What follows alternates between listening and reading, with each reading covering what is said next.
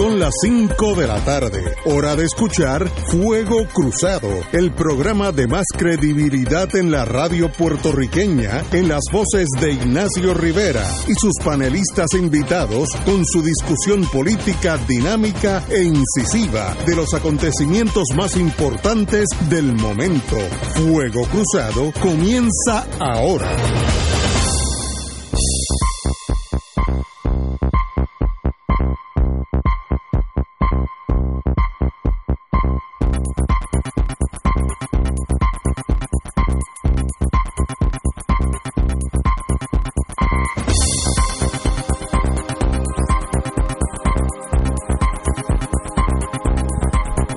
Amigos y amigas de Fuego Cruzado, hoy es miércoles, miércoles dice si estuviéramos en Italia, así que estamos aquí con el Día de los Héctor, don Héctor Richard a mi izquierda y Héctor Luis.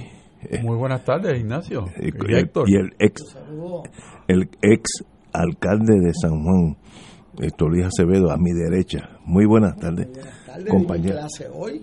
¿Usted está dando clase? Ahí, por, virtualmente, ¿no? Virtual, eh, por Zoom. Y, y, y eso es para ustedes los maestros, ¿eso es bueno, es malo? ¿Cómo? Bueno, eh, ¿Es un mal necesario? Vamos a ponerlo así. Una de las cosas que uno aprende en la vida es que uno tiene que, que transitar entre las alternativas. ¿Verdad? Eh, eh, para mí, dar clase por un sistema donde tú no ves los estudiantes, que hay unos sistemas para eso, es una cosa terrible. El sistema Zoom que permite ver los estudiantes. Yo ayer tenía 29 estudiantes wow. en Sociedad Global, en Derecho Constitucional tenía 11, 12 y hoy tenía 14, 15 wow. estudiantes de Relaciones. Internacionales. A mí me coge mucha más energía, me requiere más energía el dar esa clase por Zoom también me interrumpe un poco la movilidad de una clase porque a veces tú tienes que pedirle a los estudiantes que prendan el micrófono para contestarte. O sea, una conferencia la da cualquiera, pero una clase. Sí, yo, intercambio de ideas. Yo aprendí hace unos años atrás eh, algo que uno intuía, pero hay un estudio que dice que las conferencias que tú das, el nivel de retención es un 5%. Y en aquello en que el estudiante da los informes es un 90%. Y yo he transitado en esa, en esa dinámica para requerir eh, que los estudiantes sean los que informen las diferentes partes de la clase y yo les reacciono y les abundo, etcétera. Eso requiere un nivel de energía en un sistema así donde tú tienes que cambiar de micrófono, que prende el micrófono. ¿Y qué tú dices? Entonces se tardan dos o tres segundos en poder contestar. Eh, eso me, me saca más energía que en una clase presencial pero el poder dar clases viendo a mis estudiantes en medio de una pandemia, eh, eh, pa, para mí, yo le voy a decir una cosa con, con la mayor intensidad que acoja mi espíritu. Yo no creo que haya una cosa peor de la que se hizo en Puerto Rico de darle un diploma a un estudiante que no fue a clase. No, no. Yo, yo creo que eso es, o sea, yo después lo recibo en mi salón comparado ese estudiante con uno de San Ignacio, de San José, de la Academia Bautista, de las iglesias católicas y, y protestantes, que sí cogieron clase. Entonces, este muchacho que tiene el talento en instrucción pública no le dieron clase y le dieron un diploma. Entonces, eso es un perjuicio doble. Primero, no haberle dado clase. ¿Cómo es posible si hemos estado hablando de computadoras, de wifi, de cuánta cosa hay? Entonces nos llega el, el huracán hace tres años y dos meses. O sea, no fue este año, hace tres años y dos meses vino el huracán y nosotros, y vino ahora el terremoto y vino la pandemia. Entonces las escuelas privadas, las católicas y las protestantes hicieron un esfuerzo brutal, porque ya las escuelas católicas y las protestantes no son como antes que eran las escuelas que iban las clases altas o privilegiadas en Puerto Rico. Ahora eso es la mitad de los estudiantes. Este, y han hecho un esfuerzo extremo para darle clase a los estudiantes. Sin embargo, la escuela pública, eh, o sea, tras que tú vienes de un rezago por la gran mayoría por, por condiciones familiares, condiciones económicas, encima de eso, este, no te dan clase Este, y entonces te dan un diploma. Yo, yo sinceramente creo que eso es eh, lo más cerca a un fraude educativo que yo. Esa es la quiebra del sistema de educación. o sea, eso, o sea, yo vengo de escuela pública. O sea, yo vengo de una escuela pública de excelencia, las hay de la universidad. A mí nunca, nunca me dieron un periodo libre cuando faltaba un, un maestro. Nunca. Toda mi vida venía alguien a darme clase o venía, o sea, nunca. Y por la tarde ningún niño se quedaba solo en esa escuela y cerraban los portones. Doña Úrsula y doña Agustina no dejaban un niño solo. Nunca. O sea, y entonces pues esa devoción a esa educación comprometida, sacrificada, donde y de uno excelencia. y de excel, que uno vive a través de los triunfos de otros niños este, y de otros alumnos es lo que yo creo que es la vocación del maestro. Si usted no tiene esa vocación, dedíquese a hacer dinero, dedíquese a, a, a ser abogado criminalista, dedíquese a hacer a, cual, a cualquier otra cosa, vendedor. Pero si usted siente felicidad en el triunfo de otro, aunque gane bien poco dinero, porque una de las tragedias de este país es que aquí casi se ha duplicado el presupuesto de instrucción con la mitad de los niños y los exámenes siguen igualmente malos. Y, y, lo que sucede es que ese dinero antes llegaba el 70 y pico de por ciento al salón de clases y ahora llega a menos del 45. Increíble. O sea que entre más dinero le ponemos, menos le llega al salón de clases. Capas, capas superpuestas Claro, que no entonces- abundan a la educación. Claro, claro. Mire, nosotros tenemos el número de días escolares menores del mundo. Del mundo. Yo no entiendo eso. Del mundo. Dice la Corea. No, no. Mire. Japón, te Israel, voy a decir, que, voy a China. decir. que estudian seis días en semana. Seis. correcto. Yo lo vi, eso yo lo vi, porque mi hijo fue maestro en Japón un tres años. O sea, yo lo vi. Y allí los sábados las escuelas están abiertas. Y no es los sábados, es que yo fui a las 5 de la tarde a la escuela y allí estaban los profesores preparando sus clases. Preparando sus clases. Yo creía que era reunión de la facultad y dice, no, no, aquí los profesores trabajan cuatro horas al frente del salón y cuatro, cinco, seis horas preparando las clases. Para yo no sé, para- para, ma- para semana, porque eso no es así improvisado. Este, entonces, yo veo que aquí en, en, en Japón en- se trabaja 220 días al año y en Puerto Rico 157. Yo una vez mencioné eso en un cónclave de, que habían allí, por poco me matan. Y, y, y- cuando dije que aquellos que lograran que sus estudiantes entraran en un por ciento mayor a la universidad, ¿verdad? Que debían dársele un bono, una para estimular que esos maestros se matan. Yo los conozco, se matan. Yo- eh, eh, para que los estudiantes entren, me hicieron un. Yo creí, yo estaba en medio de una campaña política y me recuerdo como hoy que llegué a San Sebastián y yo vi el parque de pelota lleno de gente en el helicóptero y yo que decía, eso es, aquí vamos bien. Y era un piquete que me tenían por haber dicho eso. Eh, por poco. este, o sea, o cogemos la educación en serio En serio. y sabemos lo que sabe todo padre y todo estudiante, que cuando usted se faja, usted aprende más.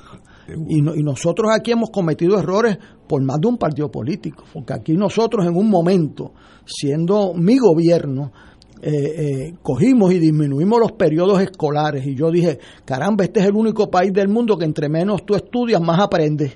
¿Qué teoría es esa?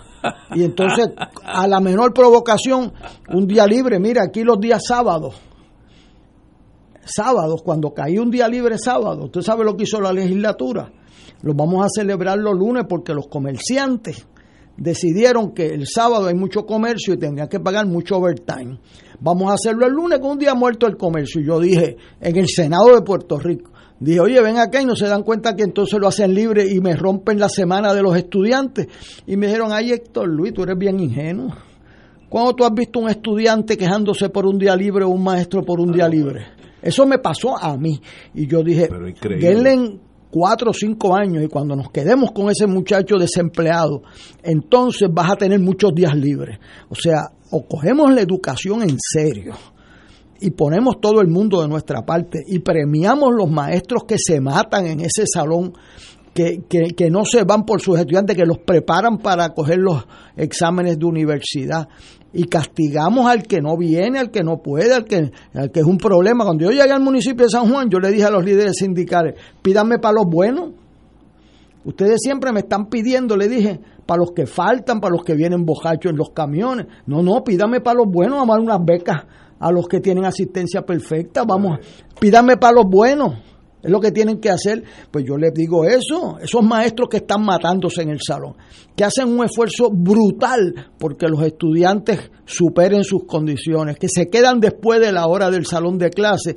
Vamos a buscar la forma de premiarlo y no meterle un supervisor, un tutor y gastando billones de dólares encima de los maestros y después poniéndole un candado a las escuelas a las 3 de la tarde. Mire, compadre, eso no es como dicen aquí. Yo hice una encuesta en los estudiantes de tres escuelas de San Juan, que qué querían hacer si dejábamos la escuela abierta a los estudiantes. Todo el mundo me dijo, jugarle, no, no, no, hacer las asignaciones, mister, porque yo no tengo quien me ayude en casa a hacerlas. Es cierto. Entonces, pues ponle ahí, lo que en las escuelas privadas, en DASCA los pagan porque le ayuden por las tardes, pues ponle ahí, mantén las escuelas abiertas. ¿Por qué las tenemos que cejar en el verano? ¿Usted sabe por qué las cejaron en el verano en Estados Unidos? Para ayudar en la agricultura. Eso no tiene nada que ver con la educación. Y nosotros aquí nos pegamos de cualquier cosa. Aquí los maestros eh, van a tener que poner de su parte porque mira lo que ha pasado con la teoría actual tenemos la mitad de los estudiantes en escuela pública, menos de la mitad de los que teníamos antes.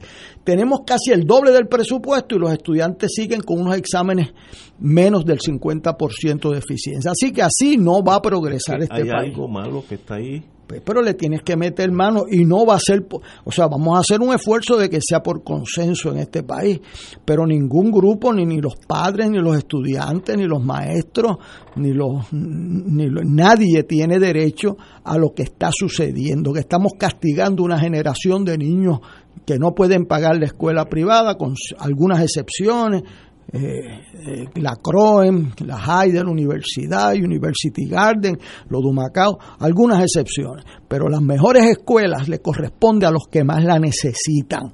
Y yo que tengo esa deuda moral por haber recibido una educación de excelencia en, en, lo público, en la escuela pública y en la universidad pública. Tengo una deuda moral porque alguien se ocupó de que yo tuviera una educación buena, que no me faltaban de excelencia y eso se ocuparon alguien de sembrar. En, entonces pues nos toca ahora devolver eso y no puede ser con una visión de que hay para mí, sino que hay para los demás, para los niños pobres de esta tierra. Muy bien, Héctor Luis, de verdad que esas palabras tuyas son inspiradoras. Vamos a una pausa. Fuego Cruzado está contigo en todo Puerto Rico. Veamos cómo los gemelos usan su MMM FlexiCard. Mateo, ¿gasolina o copago de laboratorio? Gasolina. Melquiades, ¿la mixta de la cafetería o detergentes? ¿La mixta?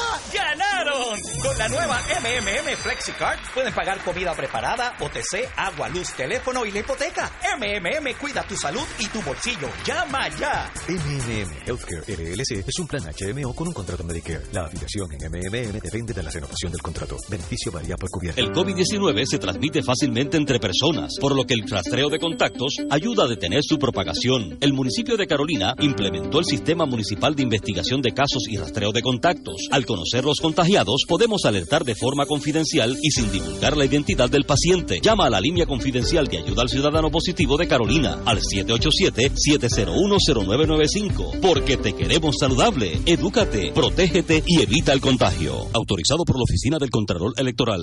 Radio Paz te ofrece el mejor motivo para levantarte temprano y disfrutar el comienzo de un nuevo día de lunes a viernes con Enrique Liboy y Radio Paz en la mañana. La dosis perfecta de noticias, deportes y éxitos musicales de todos los tiempos, humor y curiosidades, calendario de actividades y tus peticiones musicales por el 787-300-4982. Conéctate con el 810 AM de lunes a viernes con Enrique Liboy y Radio Paz en la mañana.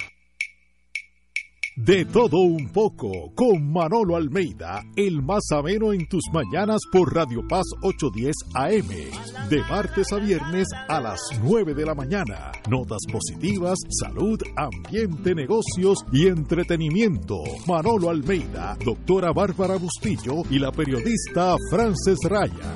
De todo un poco, martes a viernes por Radio Paz. ¡Estamos vivos! Y ahora continúa Fuego Cruzado.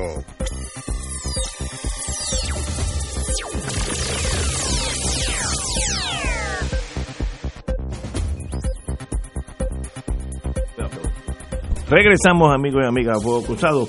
Yo hace unos años, yo leo The Economist, eh, un periódico británico sobre la economía del mundo, y hace como dos o tres años, pues puedo equivocar, eh, yo leí un artículo donde los empleados públicos mejores pagados en Finlandia eran los maestros, que me sorprendió, porque en Puerto Rico y, y aún en Estados Unidos no son los mejores pagados, pero por mucho. Pero Finlandia le ha puesto la pirámide a la inversa. Entrene a los niños que mañana serán el futuro de Finlandia. Y eso a la larga paga. Eran los mejor pagados, eso lo leí en The Economist aquellos que quieran buscar, búsquense Finlandia, eh, Education, en the- en theeconomist.com y va a salir una cosa impresionante. Y aquí es al revés. Aquí falta un maestro y el sistema ni se da cuenta. Y yo tuve un, yo tengo un caso muy querido. Yo, yo, yo adopto familia, gente que le sirven a uno como plomero y al- albañil, lo que sea, pero a la larga se tornan familia que hace dos o tres años la maestra de matemática en la calle Luisa, por ahí hay una, una escuela, nunca vino, nunca, el semestre entero, cero, y le dieron nota. Tú dices, pero ¿de verdad este país puede existir? ¿Puede existir este país? Con, con esa realidad, estoy hablando de un caso real que me, me- me lo viví me lo sufrí por mi querido amigo hoy estuvo en mi casa haciendo unas cosas. Eh, que el maestro falte un semestre y nadie se dé cuenta. ¿Para qué está ese maestro ahí que le llaman secretario de educación? ¿Para qué está ese hombre? ¿Para qué está allí? Bueno, pero anyway, Héctor, te hemos quitado la palabra. Es que No, yo estoy escuchando. no, nos tornamos emocionales. y- Yo creo que todo el mundo tiene una, una experiencia y una vivencia de una escuela pública distinta. Eh, yo estuve en Agustín Estal, después en la High de Guadilla. O sea, donde los veranos venían profesores de la universidad a dar clases de verano que no se daban durante el año eh, normal y corriente. Y se congregaban las mejores cabezas de las escuelas superiores de todo el distrito para venir a Guadilla a tomar unas clases especializadas como sería trigonometría, ciencia física y las químicas avanzadas, las álgebras avanzadas, que después entraba a la universidad ya pasando el primer año eh, sin ningún problema, porque ya habías tomado todos los cursos que en la universidad te dan para ajustar esa diferencia entre estar bien educado y faltarte algo. O sea que hay un mejor Puerto Rico posible que algunos Seguro, hemos vivido seguro. y no es necesario decir que lo pasado fue mejor, no, es que tenemos que construir un país viable. Y sin educación no hay ningún país viable. Eso es, que eso es es que se, básico. No hay ni que decirlo. Así que ahí lo dejo. Eh, en el mundo de inteligencia, cuando uno quiere examinar un país, hay varios measurements, se dice en inglés, formas de, de, de acreditar ese país. Vélate la educación pública del país, del que tú quieras. Tú vas a Israel, vélate la escuela más pobre en el distrito allá en los Golan Heights, donde a todos los días entran a, a artillería unos y otros. Estudia esa escuela. Esa escuela representa el país. Si esa escuela es de primera, aún con la adversidad que tiene, olvídate del país. Y vas a otro que tiene mucho más dinero y tú te das cuenta que, y en uno de esos casos, desgraciadamente, en Puerto Rico, eh, sencillamente el sistema de educación aquí hay que rehacerlo. Ese es uno de los grandes traumas, challenges, este, retos que tiene Pierluisi. Nombrar a alguien que le meta a ese sistema que es una pirámide de acero inoxidable. Ya nombró. Que aguanta. ah, sí, no nombró, no. Sí, no. La, la, presidenta de la Asociación de Maestros. Ah, pues, pues, esa señora tiene ante sí un reto, porque allá hay unos, unos décadas de establishment que se protegen unos a otros, cuya única función es no hacer nada. Ese es el, y yo estuve envuelto en el caso de aquello de empleados fantasma, yo como abogado. Y yo me di cuenta que allá había gente cuyo trabajo era entorpecer al secretario de Educación. Eran expertos en decirle por qué no se podían hacer las cosas. Eran expertos. El artículo 3 de la sección 3 de la ley tal, etcétera. No, entonces tú, pues nada pasa. Pues tú necesitas allí que alguien que llegue, esta señora, que no, no tengo el gusto de conocerla, que llegue allí con un lanzallamas y no deje este eh, santos sin desvestir.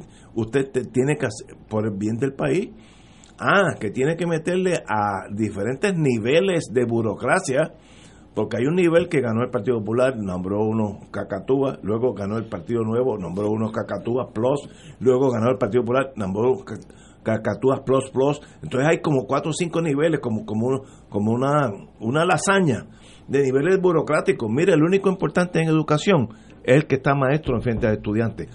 Todo lo otro es excess baggage. Todo lo otro es irrelevante. Pero por cada maestro, velen este estudio, me gustaría que esta nueva secretaria lo haga, por cada maestro, ¿cuántos burócratas existen? Yo estoy seguro que Puerto Rico tiene uno de los, de los números peores. Por cada maestro debe haber cuatro o cinco o, diez o veinte, no sé, gente que no ayuda a nada. Eh, a mí me dijo, como yo estuve en ese caso hace unos años, aquel caso de Fajardo, etcétera, y me dijo uno de los que estaban allí, que para un maestro pedir una tiza en la escuela rural de adjunta, 13 firmas tenían que firmar, 13, 1, 3, 13 firmas, una tiza, y le tomaba seis meses que esa tiza regresara a adjunta. Pues eso es igual que nada. Esta señora, le, le doy todo mi amor y cariño, espero que meta caña, ahora es una pirámide de acero inoxidable.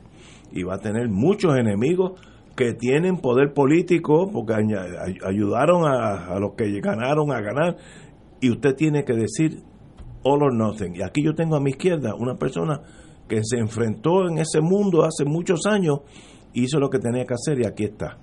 Si hubiera, si hubiera quedado sería sencillamente, como decimos en el campo, bagazo de caña en el sentido social. Hubiera sido desaparecido. Y usted tiene que do your job, como dicen en el Navy, este, sencillamente, when in command, command. ¿Cómo se llama la nueva secretaria? No, no, no, bueno, la nueva secretaria, quien sea, no, no sé el nombre, pues no, no sabía que la habían, nombrado, es la presidenta de la Asociación de Maestros, ¿no? Algo así.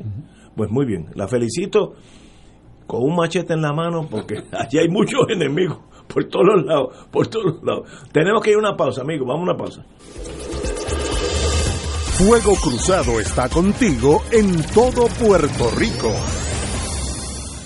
Restaurante Marisquería Reina del Mar y Restaurante Mar del Caribe se han unido para ofrecerles la más extensa variedad de platos, calidad y sabor en mariscos frescos y carnes. Visítanos en calle Loíza, Punta Las Marías y disfruta de un ambiente elegante, familiar y seguro, tomando todas las medidas de seguridad. Abierto de martes a domingo desde las 12 del mediodía. Restaurante Marisquería Reina del Mar y Mar del del Caribe, dando sabor a Puerto Rico. Localizado calle Loiza, Punta Las Marías, 787-545-5025.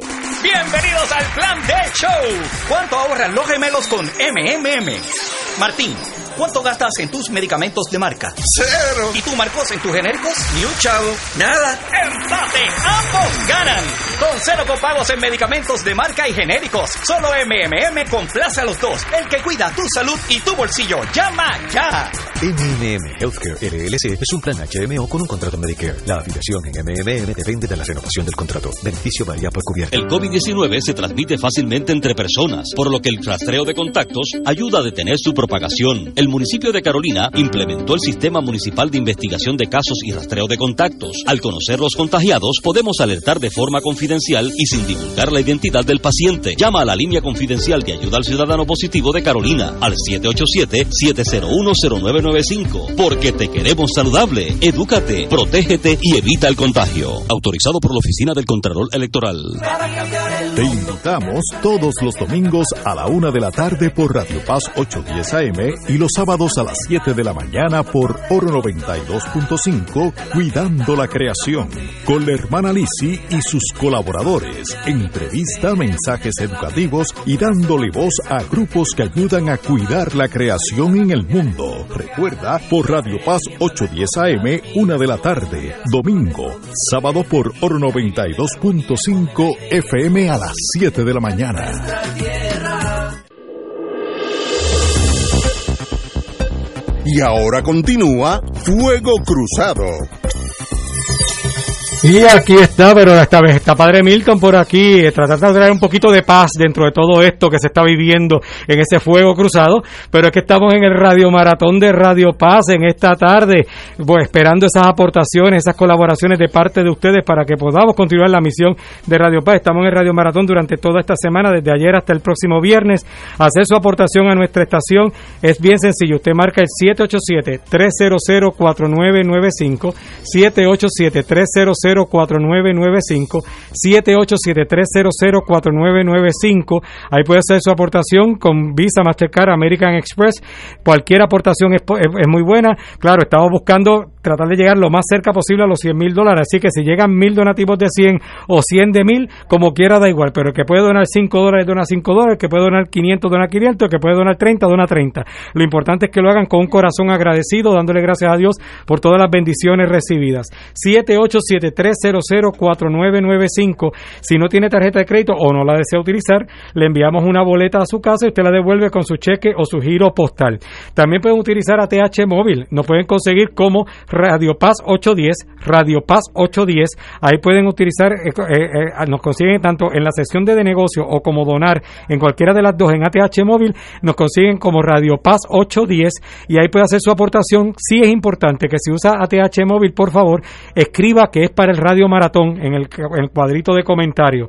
Estamos aquí porque necesitamos y continuamos esta misión de Radio Paz. Esta, esta estación que pertenece a la Iglesia Católica Arquidiócesis de San Juan, pero que sirve a todo Puerto Rico, está a la disposición del, del, país, a la disposición del pueblo, y nosotros necesitamos seguir manteniendo esta misión aquí en medio de Puerto Rico, en nuestras ondas radiales. Así que te exhorto a que nos ayudes, colabores con nosotros para seguir esta misión. Toda aportación es buena. Normalmente hubiésemos hecho esto en el mes de mayo, pero la situación de la pandemia no nos permitió hacerla hasta ahora, y aún así con limitación de personal y de voluntarios, porque, eh, pues, por, lo, por el distanciamiento. Pero aún así hemos continuado con la misión, hemos continuado con eh, llevando el, el, mensaje, hemos continuado llevando la programación desde la misa de la aurora a las cinco y cuarto de la mañana hasta cerrar con el final, el final de la jornada, teniendo la coronilla de Santo Rosario, teniendo la, el, autocontrol, buenos días familia, de todo un poco, eh, en fin, una, variedad completa de programación familiar, eso sí sobre todo. Así que pueden marcar el 787-300-4995, 787-300-4995 o utilizar también la ATH móvil como Radio Paz 810, Radio Paz 810 para que hagas tu aportación. Así que mientras seguimos en este fuego cruzado, que la paz llegue a los corazones de todos y que ustedes también puedan eh, hacer su aportación para que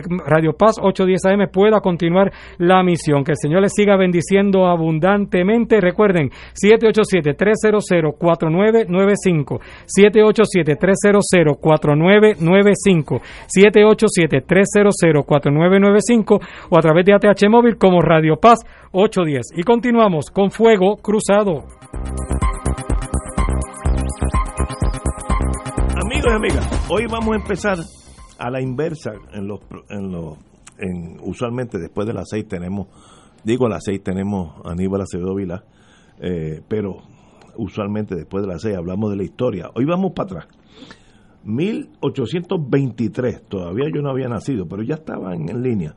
1823, el presidente James Monroe declara la doctrina Monroe, que indicaba básicamente que se oponía Estados Unidos al colo- colonialismo europeo en, en las Américas, indicando que cualquier país europeo que interviniera en el Nuevo Mundo era un acto hostil en torno de los Estados Unidos. El Monroe Doctrine, que todavía está por ahí vivito y coleando, no, no crean que eso desapareció. Eso viene desde 1823, que Estados Unidos, este hemisferio es para nosotros y para más nadie. No estoy hablando si es bueno o malo, pero eso es lo que pasó. Y en 1845, ya yo había nacido, el presidente... el presi- 45, ya yo estaba empezando a dar los primeros pasos. El presidente James Polk anunció al Congreso que Estados Unidos debe agresivamente expandirse hacia el oeste. Eh, a widely held belief, un- una creencia popular que se tornó el destino manifiesto, Manifest Destiny, como lo indicó un, un John Sullivan, el newspaper editor. Así que el, en el 1845, James Polk, yo creo que muy inteligente, muy visionario para los, para los Estados Unidos, dijo, sigan por ahí para abajo, desplacen a los mexicanos que tenían Texas, Arizona, Nuevo México, California, sigan por ahí para abajo y invadan hasta que lleguen, hasta que caigan en el agua en el Pacífico, esto es nuestro. Eso empezó en el 1845. Todavía no estaba en la escuela, pero ya yo estaba dando mis primeros pasos, Héctor Luis, para que tú veas lo mucho que yo he vivido. Esto es un poquito de historia para que vean que las cosas no que suceden cientos de años después tienen su nacimiento. Así que en ese sentido, eh, qué bonito o qué feo es la realidad de la vida, dependiendo como usted lo mire. Si usted es anglosajón, yo diría que ese James Polk es uno de los americanos que forjó la nación americana. Pero si, te- si usted es un mexicano, le pasaron por encima. Dependiendo cómo usted lo mire. Anyway, una tercera parte del tamaño de, de México se eliminó por, por la invasión anglosajona eh, al oeste, ¿no? Si es bueno o malo, bueno, eh, es- eso es otro, para otro seminario. Vamos ahora, aterrizamos aquí en Puerto Rico. no tiene ningún uso práctico. Estamos hablando de la limosina blindada que ordenó Rosellito, que costó, ya se pagaron 224.100 dólares, ya pagado, pero faltan 27.000 más. Esa, esa, es que no, es difícil analizar esto. Esa guagua blindada, que es innecesaria, hace tres años que nunca ah, se compró, se pagó y nunca ha venido a Puerto Rico. Eh, es algo que es difícil de comprender. Primero, ¿quién fue la mente clara, torpe o infantil de comprar una guagua blindada en Puerto Rico como si estuvieras en el en la estrecho de Gaza allí? En el Líbano. En el Líbano, ¿sabes? Eh, y segundo, ¿por qué si la compraste todavía está en Estados Unidos? Como que nadie... Entonces, lo que me molesta o me indigna, a mí no me, nada me indigna, pero me, me trae, me, me sube la presión, que el jefe Janer de la policía dice que no tiene uso para eso y que no, que es irrelevante. Ahora, ¿y por qué tiene que salir eso? Janer, que es mi amigo, yo lo conozco desde que estaba en la DEA, ¿por qué tiene que salir eso ahora en la transición? Y si no, no hubiera transición, ¿se queda eso callado? Sigue la guagua allá en Dallas, Texas, por los próximos dos, tres años. Miren, véndanla, regálenla, regálenla. A veces uno en la vida, cuando entra en malos negocios, salir de ellos lo más... Miren, vé- véndanselo a algún jeque árabe o algún mexicano de- de la- del cartel de Medellín, no, de, de, de, de Jalisco, Sinaloa. de Sinaloa, que necesita esos blindados. Y aunque pierda la mitad, véndanlo.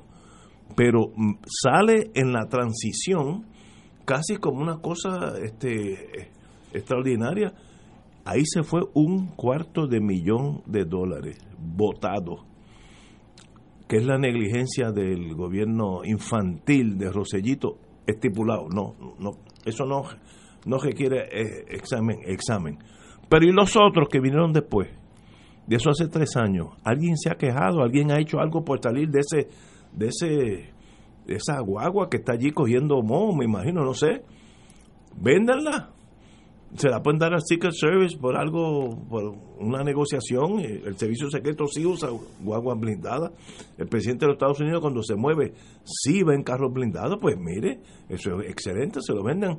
Aunque sea por 50 mil dólares en vez de 200, 224 mil. Salgan del problema, pero oye, qué inacción, qué incapacidad administrativa. Yo no sé cómo hacer eso. Eh, compañero secretario de Justicia, usted que tal vez bregó con la policía y no sé. Bueno, yo creo que esto no es un problema de policía, es un problema de una decisión tomada por Fortaleza, del gobernador eh, Rosselló, que después se asustó y se la pasó a otro, ese otro nunca la ha tenido, le toca a Servicios Generales, que es la entidad que tiene que trabajar con eso. A mí me da calor en la cara saber que todavía no se ha recado una demanda para poder la, la guagua. O sea, porque el Estado no tiene posesión de un bien mueble. O sea, no tiene posesión se pagó. por eso. O sea, lo menos que tú puedes hacer es tener la posesión de aquello que tú pagaste, porque esos son fondos públicos. Entonces después decides una estrategia de disposición, que puede ser muchas de las que tú has mencionado o alguna otra. Pero esos son fondos públicos que se gastaron viciosamente y han seguido así eh, mantenido en forma, yo diría, corrupta por la administración Roselló Vázquez. O sea, no es, no es que fue uno o el otro, es que los mismos actores están todavía. Y entonces, ¿por qué se pueden sorprender ahora? Ah, ¿qué pasó con el agua? Bueno, porque tú no hiciste nada. O sea, si tú no haces nada, no hay ningún resultado. Y entonces esto es bastante sencillo. Servicios generales, puede buscar asesoría legal, tiene un departamento que es el de litigio, puede ser el departamento de justicia, y radicar una acción para reposeer ese bien que es del Estado. Lo puede radicar en cualquier tribunal federal, porque hay diversidad. Pero si yo. Y hay más de 75 mil pesos por el medio. Si el que tiene, tiene jurisdicción ahí. Pero si yo, si yo, jefe de la policía, y eso es lo que me molesta a mí, es que si no sale en esta estas conferencias de transición, esa guagua se queda dos o tres años allí. Aquí nadie le importa eso. Y cuando bueno, es que Tú tenías, tú, tienes una persona dirigiendo la transición que sí sabe de eso, sabe de administración, sabe los remedios que tiene y dice, bueno, ¿y por qué tú no lo has hecho? Eso, eso es lo que hace el alcalde de Bayamón. Decir, mira, si yo tuviera este problema, estaría resuelto. Aunque sea venderlo, mire, véndalo por la mitad del precio, ganas de todos modos. No, no, ya las cosas malas se, se hacen a, Y es curioso que viene el argumento, no, porque ya está depreciado. Mira, ¿depreciado cómo? Si no se usado. Si no, esos vehículos no son para 10 días. Un, un carro blindado, mira, oh, muchísimos años. O sea, no se está ni reconociendo qué tipo de bien es que el Estado posee en este momento. Eh, señor alcalde, exalcalde, diga usted, deme su opinión. Bueno, hace unos, una, unos meses, tranquila, el amigo Ignacio Rivera, antes de entrar en temas electorales, leyó una noticia de que la guagua no aparecía. Es verdad se desaparece, que, que, nadie la tenía en inventario, o sea, salió. aquí porque no está aquí. Eh, sí, no, pero entonces pues ahora apareció, así que hemos mejorado eh, cínicamente, ¿verdad? Porque ahora apareció, eh, entonces lo que hay que hacer con eso es disponer de ella. Si no tiene uso, pues para que usted la quiere. Nunca la debieron adquirir, eso se lo vendieron a alguien allá por alguna razón, lo enamoraron eso al, al, al gobernador, que mire, esto es lo último y qué sé yo eh, yo le voy a hacer un cuento largo, corto. Cuando yo era eh, candidato a gobernador en 1996, no pasaba un pueblo que no me paraba una familia a pedirme que su hijo que estaba en la policía lo destacaran en Fortaleza si yo salía electo gobernador. Eso, todos los pueblos, alguien me paraba entonces, pues yo... ¿Pero y eh, por qué? ¿Por qué? entonces yo un día, pues, eh, le había preguntado, yo era ayudante del gobernador a cargo de seguridad y la policía, y una vez le pregunté a Calero, que era el más que sabía, había vivido toda la vida en la policía, mire, don Astor, venga acá, ¿y ¿por qué andan ahí cada vez que ve el gobernador? Le dice, mire, el hijo mío, ¿por qué no lo piden allá? Y qué sé yo, yo tuve una confrontación muy seria con un traslado de una de esas personas, yo creía que me iban a votar, este, y entonces Calero me dijo, porque mire, ese es el sueño del policía. A usted le dan un diferencial para que anda con traje. Aquí en Puerto Rico, a los policías que están custodiando al gobernador, eh, eh, es un trabajo bueno, no es bregando en barrio obrero con, Sí, los, que- con los tecatos allá en, Borracho, en esto y lo otro y haciendo turno, usted está ahí en el centro del poder, entonces usted viene y le pide una cosa al gobernador, sabe Dios, y se la da, etcétera. Así que eso es normal, Héctor Luis, este, siga por ahí, de hecho, para que sepan, del tipo de servidor público. Un día una viejita en Atillo, Camuy, le pidió al gobernador Hernández Colón que le pasara al hijo allí a Arecibo para que la cuidara. ¿verdad? Para que estuviera cerca de ella, algo que el gobernador vio este, como algo gesto humanitario, ¿verdad? lo que pasa, entonces yo le, me pasó eso y yo era ayudante y lo pasé a Calero. Y don Astor, que llevaba 100 años en la policía, entró en iracundo a mi oficina y dijo, el día que el gobernador se ponga a dar traslados a base de peticiones de los familiares, se acaba la policía de Puerto Rico. Porque eso se riega como pólvora y no hay un pueblo que entre que no pidan eso. Entonces yo le entonces me dijo, y ahí se me fue el se me fue el, el color de la cara, porque me dijo, y yo quiero decirle a usted joven, me dijo Calero, yo toda mi vida he luchado por el registro de traslado de la policía. Yo tuve 28 traslados en un cuatrenio, el récord en la historia. Y yo le he dado mi vida a eso, si el gobernador Hernández Colón quiere ordenar ese traslado por encima del registro, que le toque ese guardia que acaba de llegar, lo hace con otro superintendente. Y yo le dije, don Astor, pero siente, cójalo con calma, don Astor. Me dice, no, con calma no. Esa es mi vida. Y yo no voy a destruir la policía de Puerto Rico. Pero qué bueno que haya Entonces. este, yo le dije, pero don Astor, usted no puede desobedecer una orden eh, eh, del comandante en jefe de la policía. Y me dice, por eso es que me tengo que ir, Héctor Luis. Licenciado Acevedo, por eso me tengo que ir. Entonces yo le mandé Wow. este, o sea, para que usted sepa la clase de servidor público. Entonces yo le mandé una nota, yo esa noche no pude dormir y le dije a mi esposa, yo no le puedo decir eh, a don Astor que haga algo en contra de sus principios. Entonces yo le mandé una carta a un descargue de encomienda al gobernador Hernández Colón diciéndole, mire, esta es una situación y don Astor dice que él se va y yo como ayudante suyo también. Yo no puedo darle esa orden a don Astor. Así que aquí mando las dos cartas, una ordenando No el traslado, que oh sí señor. Pero pa- es para escribir un libro. Eso está Este, escrito en, en- wow, en parte. Este, y doña Lila, que en paz descanse, le encantaba que yo hiciera esa anécdota de Hernández Colón. Pues yo le mandé las dos cartas, ordenando el traslado, lo cual significaba la renuncia de un actor y la mía. Y otra denegándole el traslado a la viejita y explicándole el registro y qué sé yo. Cuando hubiera una ocasión dentro de eso, pues haríamos Seguro. lo que pudiéramos, pero no le podíamos dar el traslado ahora. Entonces, yo le mandé las dos cartas en la oficina de Fernando Agray, que es donde se preparaba eso. Pues había una tensión tremenda y Panchito Jesús me dijo, no mandes eso, Héctor Luis, porque Hernández Colón te va a votar. Eso es insubordinación. Y yo digo, bueno, es que no puedo, eh, Panchito, no puedo darle esa orden. O sea, yo no puedo pasarle a Calero eso como si... No sé, me recuerdo como hoy que llegó el Hernández Colón, en menos de 24 horas contestaba siempre toda la correspondencia. Siempre, en helicópteros, en, eso es una cosa increíble. Llegó, eso era una tensión, se reunió todo el mundo, toda la secretaria, Fernán Agraí, Panchito de Jesús, y abrieron el sobre. En el sobre, pues aparecieron las dos cartas firmadas, ordenando el traslado y negando el traslado. Entonces yo dije, eso fue que se confundió el gobernador, que creía que la de carta ordenando el traslado, la otra era una copia o algo, ¿no? Y firmó las dos. Me dice, eso es una teoría, dijo Fernán Agray. Eso es una teoría. Eso fue lo que hizo fue que te firmó las dos para que tú decidas. Y ya bueno, si es así, fue y rompí el traslado. Y por eso, y por eso Calero no renunció. Esa es la historia. extraordinaria historia. Y entonces, ¿usted sabe lo que pasó? A los seis meses, Calero encontró una vacante en el 6, a los seis meses. Y entonces, mira, te pasé al muchacho ese para que dé más tranquilo, me dijo. Qué lindo. Este, ese es actor Calero. Esos son servidores públicos. Vamos a una pausa, amigo.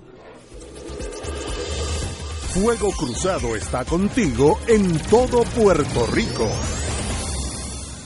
El COVID-19 se transmite fácilmente entre personas, por lo que el rastreo de contactos ayuda a detener su propagación. El municipio de Carolina implementó el Sistema Municipal de Investigación de Casos y Rastreo de Contactos. Al conocer los contagiados, podemos alertar de forma confidencial y sin divulgar la identidad del paciente. Llama a la línea confidencial de ayuda al ciudadano positivo de Carolina al 787-701-0995. Porque te queremos saludable. Edúcate, protégete y evita el contagio. Autorizado por la Oficina del Contralor Electoral.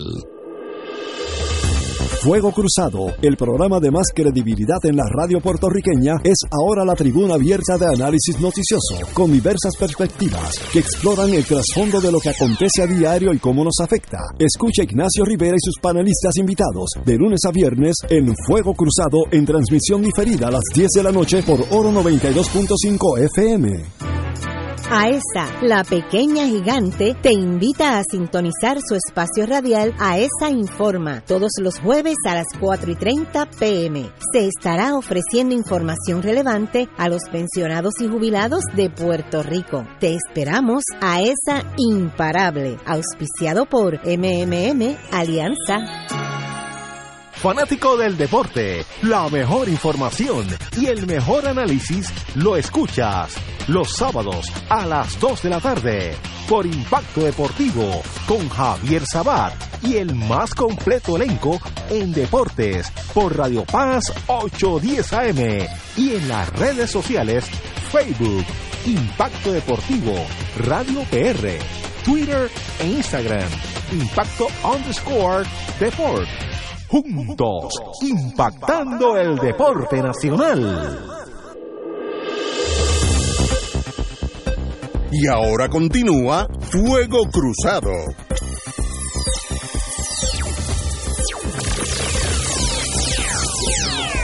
Esas son las cosas, regresando al tema anterior, esas son las cosas que hacen buenos gobiernos. Esa verticalidad de tus ayudantes, no eres tú nada más, Eres tú y tus ayudantes, el, equipo. Yo me acuerdo cuando yo viví en esos años eh, bonitos de la juventud en, Estados Unidos y Kennedy, uno de los secretos de Kennedy, sus ayudantes eran de primera. Aún Kennedy muerto, todos sus ayudantes siguieron en la vida triunfando. McNamara fue secretario de defensa, de posterior, etcétera. Aquel violante y fue presidente de Paramount Pictures eh, todos eran de primera. Ahora, si tú tienes un montón de renacuajos, de ayudantes, pues tú eres parte del problema también, que eso ha pasado en la vida, ¿no? Este... Fíjate, una cosa interesante es lo que pasó con Reagan. Eh, Reagan decían que se dormía en las reuniones del National Security Council, pero tenía dos cualidades interesantísimas. Sus tres ayudantes principales eran presidenciables los tres.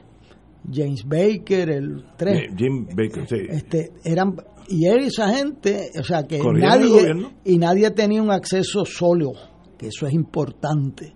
Y esa gente le hicieron que eso fuera un presidente que con todos sus problemas es un presidente bien respetado en muchos sitios en Estados Unidos y, y se atrevía a hacer cosas este, cosa que él pues no se dormía dicen en las reuniones del National Security Council y después se despertaba y decía proof este había a quien mandó a matar y no lo sabía. Este, yo me acuerdo en uno de los incidentes de Reagan que demuestra su, su triunfo en la vida cuando él ordenó a la flota del, del Mediterráneo entrar en el Golfo de Sidra que es donde está Libia que es como, como una, una entrada a, Libia y obviamente son aguas internacionales, o por lo menos Estados Unidos decía que lo era, y Gaddafi que no, y él de bueno, para encima.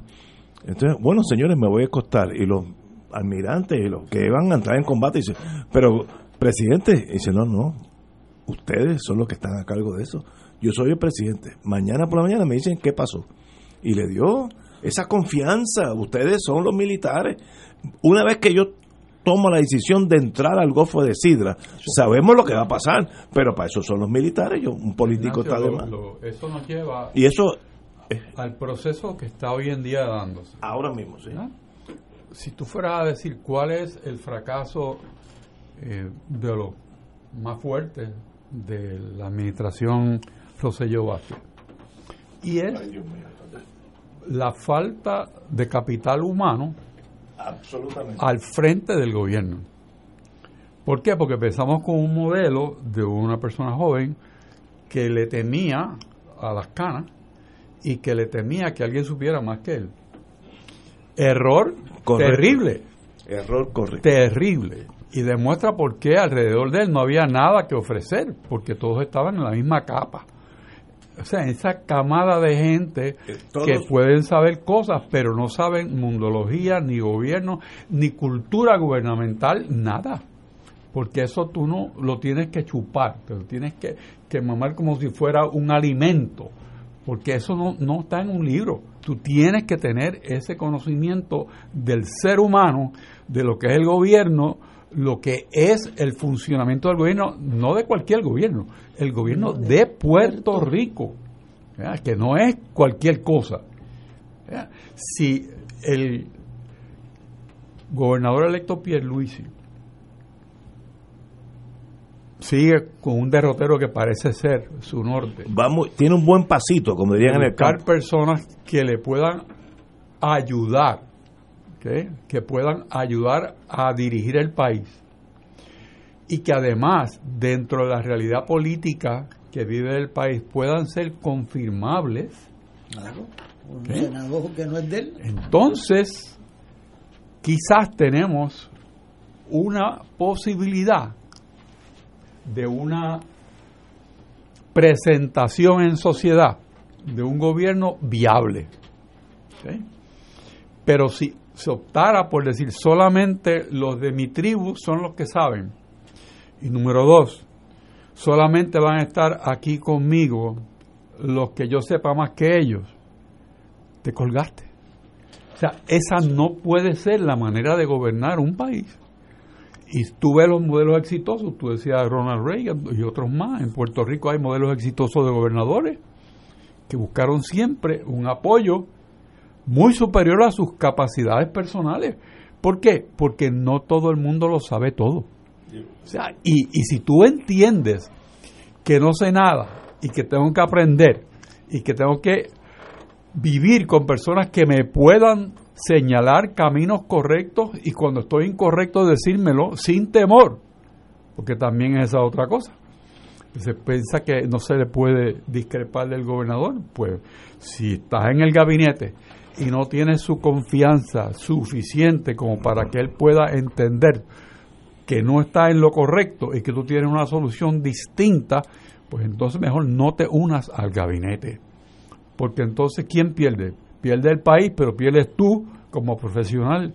Si tú das el consejo que no es sincero y consejo que no parte de un análisis del área programática que tú estés trabajando con excelencia, pues tú no sirves para la posición, mejor quédate donde estás.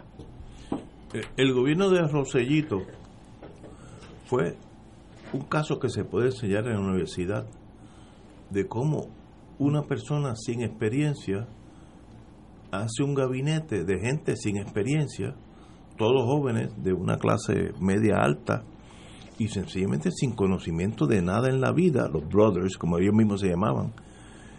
Y ese chat, aunque es irrelevante a la vida, pero es, es una radiografía de la ineptitud de todo. Es una perfecta, más, más allá de la radiografía, como CT scan, es perfecto, demuestra a toda esa gente la ineptitud que tenían. Mire, si usted es joven y usted no sabe gobernar, pues yo me agencio a Héctor Richard, Héctor Luis Acevedo, eh, gente que yo sé que saben. Miren, ustedes han estado por aquí antes, háblenme, aunque sea en la fortaleza mirando a la bahía, esa flazoleta que es lo más bonita. Díganme, tú fuiste alcalde de San Juan, dime todas las penurias que tú tuviste. Y ya yo aprendo lo que a ti te tomó una vida, yo lo aprendo en una tarde. Bueno, yo Pero creo si que tú ahí hay haces dos, eso, ahí hay dos situaciones que apuntan por buen camino. Una es el nombramiento del alcalde de Bayamón al ah, comité de transición, excelencia, excelencia. que, que yo creo que no se dejó pasar el gato por liebre de lo que venía por ahí. Eh, y segundo, si es verdad lo de Silhammer, Eso es. yo creo que, que, que empieza eh, buscando gente confirmable. Por, por eso lo de división de poderes que puede haber en Puerto Rico eh, puede ser a favor del país. Porque entonces, pues, Tommy Rivera Char pues no tiene el poder de nombrar, ¿verdad? Eh, cosa que ha Hay perjudicado mucho. y negociar, y eso es bueno. Y, y, y vamos a ver cómo eso. Yo me recuerdo que eh, había un amigo nuestro eh, que se llamaba Rubén Luis Pérez que decía que un sol con luz propia no le tiene miedo a otros soles. Exacto. Y yo me recuerdo una vez que Hernández Colón dio, un, dio un- una cosa de economía en el Ateneo y yo fui, cuando yo era estudiante, y entonces él habló de agricultura. Entonces yo fui donde un ayudante de él, que era Grait, este, y le dijo, oye, yo no sabía que Hernández Colón sabía de agricultura. Y me dijo, Hernández Colón no ha sembrado recao en su vida, Héctor Luis. Eh, eso se lo escribió Miguel Hernández Agosto Que sí sabe. este, que sí sabe de agricultura. Y entonces tú veías los ayudantes de él en el Senado, a Luis Silva Recio, a Ramón García Santiago, a- eran pues, todos sabían más que él, pero tú tienes que tener el ego bien Balanceado. bien domesticado, o sea, bien bajo control para tú tener que todos tus ayudantes saben más que tú y no cogerle miedo a eso. Y eso hace una diferencia radical, eh, el no tenerle miedo al talento, pero tú necesitas sentirte bien seguro de ti mismo. Da la mala suerte para el gobernador Rosselló, hijo, que las dos personas que tenían eh, más experiencia en sus campos, la secretaria de Educación, que había sido consultora por muchos años, y la de el asunto de salud, están acusadas por corrupción. O sea que no solamente no tenía gente, sino que las que conocían los campos venían y miren esas transcripciones del FBI. Esas transcripciones re- revelan un, un uso de la política para enriquecimiento personal y político destructivo, ausente de valores eh, totalmente. Y eso, si no permea de arriba, no sucede. Tenemos que ir a una pausa y con nosotros, después de la breve pausa, tenemos al amigo de hace muchos años, tal vez demasiado, pero es que los dos ya tenemos canas, Aníbal Acevedo Vilá, que está aquí ya con nosotros. Bienvenido, Aníbal. Vamos a una pausa. Fuego Cruzado está contigo en todo Puerto Rico. Aquí la llama se enciende cada tarde a las 5 porque escuchas Radio Paz 810 AM, WKBM San Juan y retransmite en diferido WOROFM Corozal San Juan, la Casa de Fuego Cruzado, el programa de más credibilidad en la radio puertorriqueña.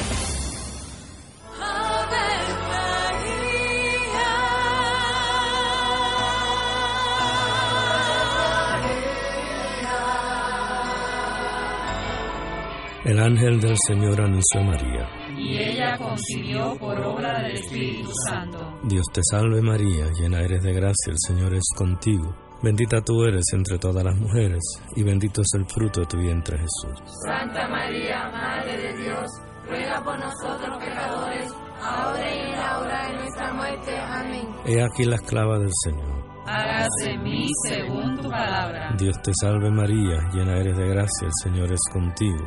Bendita tú eres entre todas las mujeres, y bendito es el fruto de tu vientre Jesús. Santa María, Madre de Dios, ruega por nosotros pecadores, ahora y en la hora de nuestra muerte. Amén. Y el Verbo se hizo carne. Y habitó entre nosotros. Dios te salve María, llena eres de gracia, el Señor es contigo.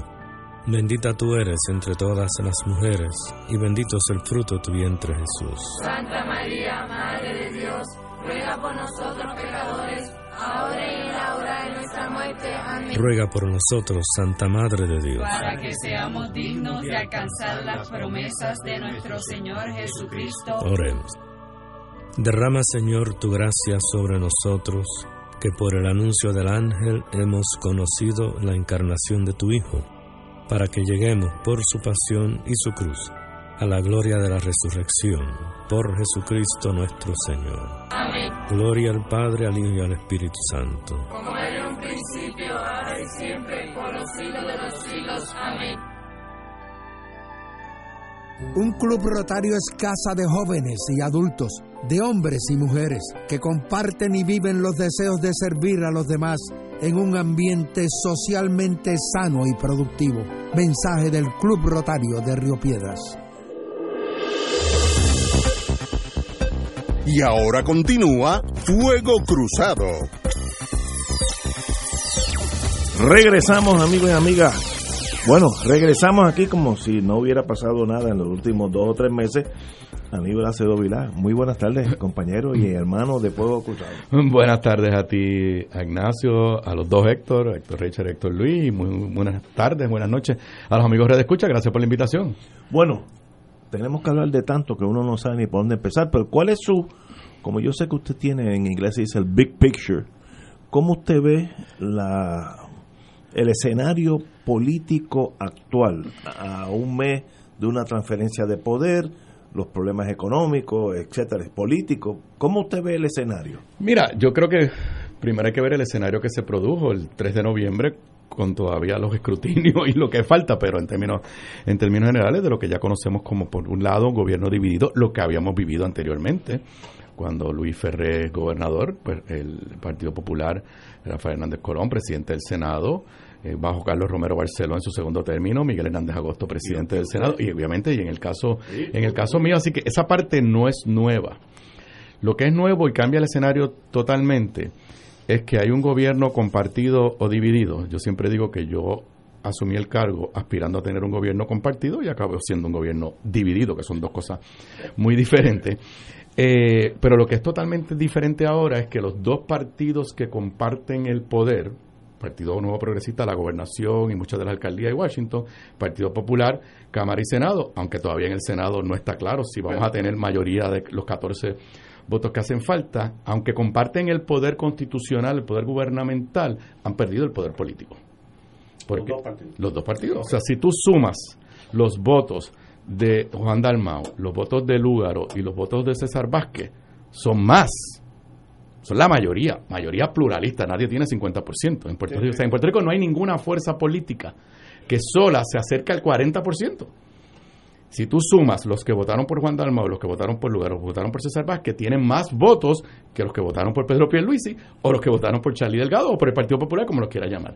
Así que esa parte es un escenario totalmente nuevo de, para mí, lo que ocurrió en las urnas y, obviamente yo soy eh, el, resultado electoral en contra mía, es parte de eso, soy el primero en reconocerlo, es una casi una revolución democrática del elector. Aquí el elector hizo lo que le dio la gana, en el buen sentido de la palabra. Tú tienes lugar, por ejemplo, a mí me encuentro populares que me dicen, pero ganamos Arecibo, pero ganamos eh, Ponce. yo, no, no, no, nuestro candidato alcalde ganó Arecibo, nuestro candidato alcalde ganó Ponce, pero el Partido Popular no ganó Ponce ni ganó Arecibo. Así que la gente básicamente cogió esa papeleta y hizo casi lo que le dio la gana. Y eso, eso es bueno para nuestra democracia a largo plazo. A corto plazo, pues ahora le corresponde a los que tienen ese poder distribuido, ese poder gubernamental y político, crecerse eh, y reconocer que están ante un escenario vuelvo y te repito, no es lo del gobierno compartido, que ya se lo habíamos vivido, es un gobierno compartido con un gobernador con 32% del voto, 32 punto algo, eh, lo más bajito en nuestra historia, y una Cámara y un Senado donde el Partido Popular está controlando la Cámara por el margen finito de un solo voto y en el Senado todavía estamos esperando si va a tener 14 votos o si no, pues tendremos un presidente del Senado que todo el mundo entiende que será José Luis Dalmau, pero que para poder ser presidente del Senado va a necesitar votos de los otros partidos. Así que ese, esta parte del escenario nunca antes la habíamos, la habíamos vivido. Eh, el, y el, la cantidad de personas, mira, yo tuve, yo reviví el podcast que hacía todos los días, empecé ayer, Antes que Sí. ¿Cuál es el podcast? Di- dilo. El podcast de Aníbal en mi página de Facebook todos los días a las 8 de la mañana. En Facebook, Aníbal qué? Aníbal Acevedo, tú vas a entrar a Facebook, que van a Acevedo, Vilá. en la página de Facebook. En Facebook. En todos bien. los días a las 8, a las 8 de la mañana. La cantidad, un dato que en este nuevo escenario, el país debe estar mirando cómo se comportó las personas que no votaron bajo ninguno de los partidos, o sea, que no rajaron la pava o rajaron la palma o la V de Victoria Ciudadana. ¿Tú sabes quién es la persona que más votos sacó en Puerto Rico en las papeletas de gobernación y comisionado residente? Fuera de su partido, Jennifer González. Ciento y pico de mil, no tengo el número aquí de memoria. En segundo lugar, Juan Dalmao. En tercer lugar, Charlie Delgado. En cuarto lugar, este servidor muy pegado a Charlie. En quinto lugar, Lúgaro. Y el gobernador de Puerto Rico, Pierluisi, llega sexto en términos de votos mixtos y candidaturas. Mira qué curioso, es el que más votos tiene porque su partido sigue siendo más grande que el Partido Popular, pero en un momento de donde el país está fragmentado, él es el sexto en traer votos fuera de su partido. Lo cual, lo- si él lo internaliza, tiene que darse cuenta que está en una posición de debilidad porque no sé, y ese fue el error de Ricardo Rosselló. Ricardo Rosselló gana con 42 y comenzó a gobernar creyéndose que había ganado con 52% del voto. Veremos a ver cómo se comporta eh, Pedro Pierluisi en términos de internalizar este, este escenario. Y a qué, antes de pasarle a los compañeros, ¿a qué usted atribuye que esos dos partidos, usted representa uno que era hegemónico en Puerto Rico, yo represento el otro, yo nunca lo he sido parte de él, pero el Partido Nuevo también ganaba por más del 50%, eran y ambos estamos ahora en, en una camilla eh, en el centro médico. ¿Qué nos ha pasado a nosotros dos? Y, y es- ese análisis hay que hacerlo porque si Estoy no- totalmente de acuerdo. Primero, es un fenómeno casi mundial. O sea, hace nuestros que seguimos política de... En Estados Unidos todavía no se ha dado, ya mismo va a pasar. Pero, por ejemplo, los que miramos los periódicos internacionales, pues hace unos años atrás nadie sabía lo que era Podemos. Y se ha convertido en la tercera fuerza política en España. Y ya es, es cogobierno. O sea, el Partido Socialista Español gobierna porque tiene una alianza con Podemos. Y eso surgió en cuestión de cuatro, cinco, seis años. Hay unos, unos sentimientos, unos movimientos en inglés le llaman anti-establishment, eh, que está corriendo por el mundo entero y pues los dos partidos principales en Puerto Rico, Partido Popular y Partido Nuevo Progresista, pues, pues somos el establishment, no lo podemos negar. Este, eh, es más, ese es nuestro récord positivo, pero se convierte también en el récord en el récord negativo. Así que eso está ahí. Eso comienza a darse en Puerto Rico en el 2016 que se dan dos fenómenos, y aquí pues el experto electoral es Héctor Luis, pero aquí se dieron dos fenómenos en el 2016. Uno que yo honestamente pienso que no es malo, aunque no es hacia mi partido, que es el voto aquel momento independiente, por Sidre y por Lúgaro. Pero simultáneamente se da otro movimiento en el 2016, que es la abstención electoral. Para mí los dos son reflejos de lo mismo. Son reflejos de una insatisfacción con las alternativas tradicionales, unos decidiendo me quedo en la casa y otros decidiendo voy a votar por aquel que no sea el popular y el PNP. Creo, y es la introspección, que ninguno de los dos partidos, el mío y el tuyo, del 2016 al 2020, nos dimos cuenta que eso no fue un accidente. Que lo del 2017 16 no fue un accidente. Que era algo, con razón o sin razón, de eso se trata la democracia, era algo que tenía unas raíces más profundas y probablemente hicimos la campaña y nos preparamos para las elecciones, como lo hacíamos en el 2004, en el 2000, en el 2008, sin darnos cuenta que eso estaba, que eso estaba allá abajo. Yo lo empecé a sentir en las últimas semanas de gente que yo sabía que eran populares históricamente que me estaban diciendo que lo estaban pensando si iban a votar por mi partido o no. Yo lo empecé a sentir. Y dije, uff, aquí hay algo. Aquí hay algo, y eso no lo había sentido en el 2016. Y aún en, ese, en aquel momento, entre Lugaro y Sidre sacaron 17%, y si le sumaba a la candidata del PIB, llegaban a 20%. Ahora, entre ambos, están el 30 y pico por ciento, y cuando le sumas a César Vázquez, es lo que te digo ahorita, tienen más votos que el Partido Nuevo Progresista, que, que eh, Pedro Pierluisi, o más votos que, que nuestro candidato Charlie, Charlie Delgado. Wow. Tenemos aquí una pausa, vamos a una pausa y continuamos con los compañeros y con don Aníbal Acevedo Vilá. Fuego Cruzado está contigo en todo Puerto Rico. Veamos cómo los gemelos usan su MMM Flexi Cards. Mateo.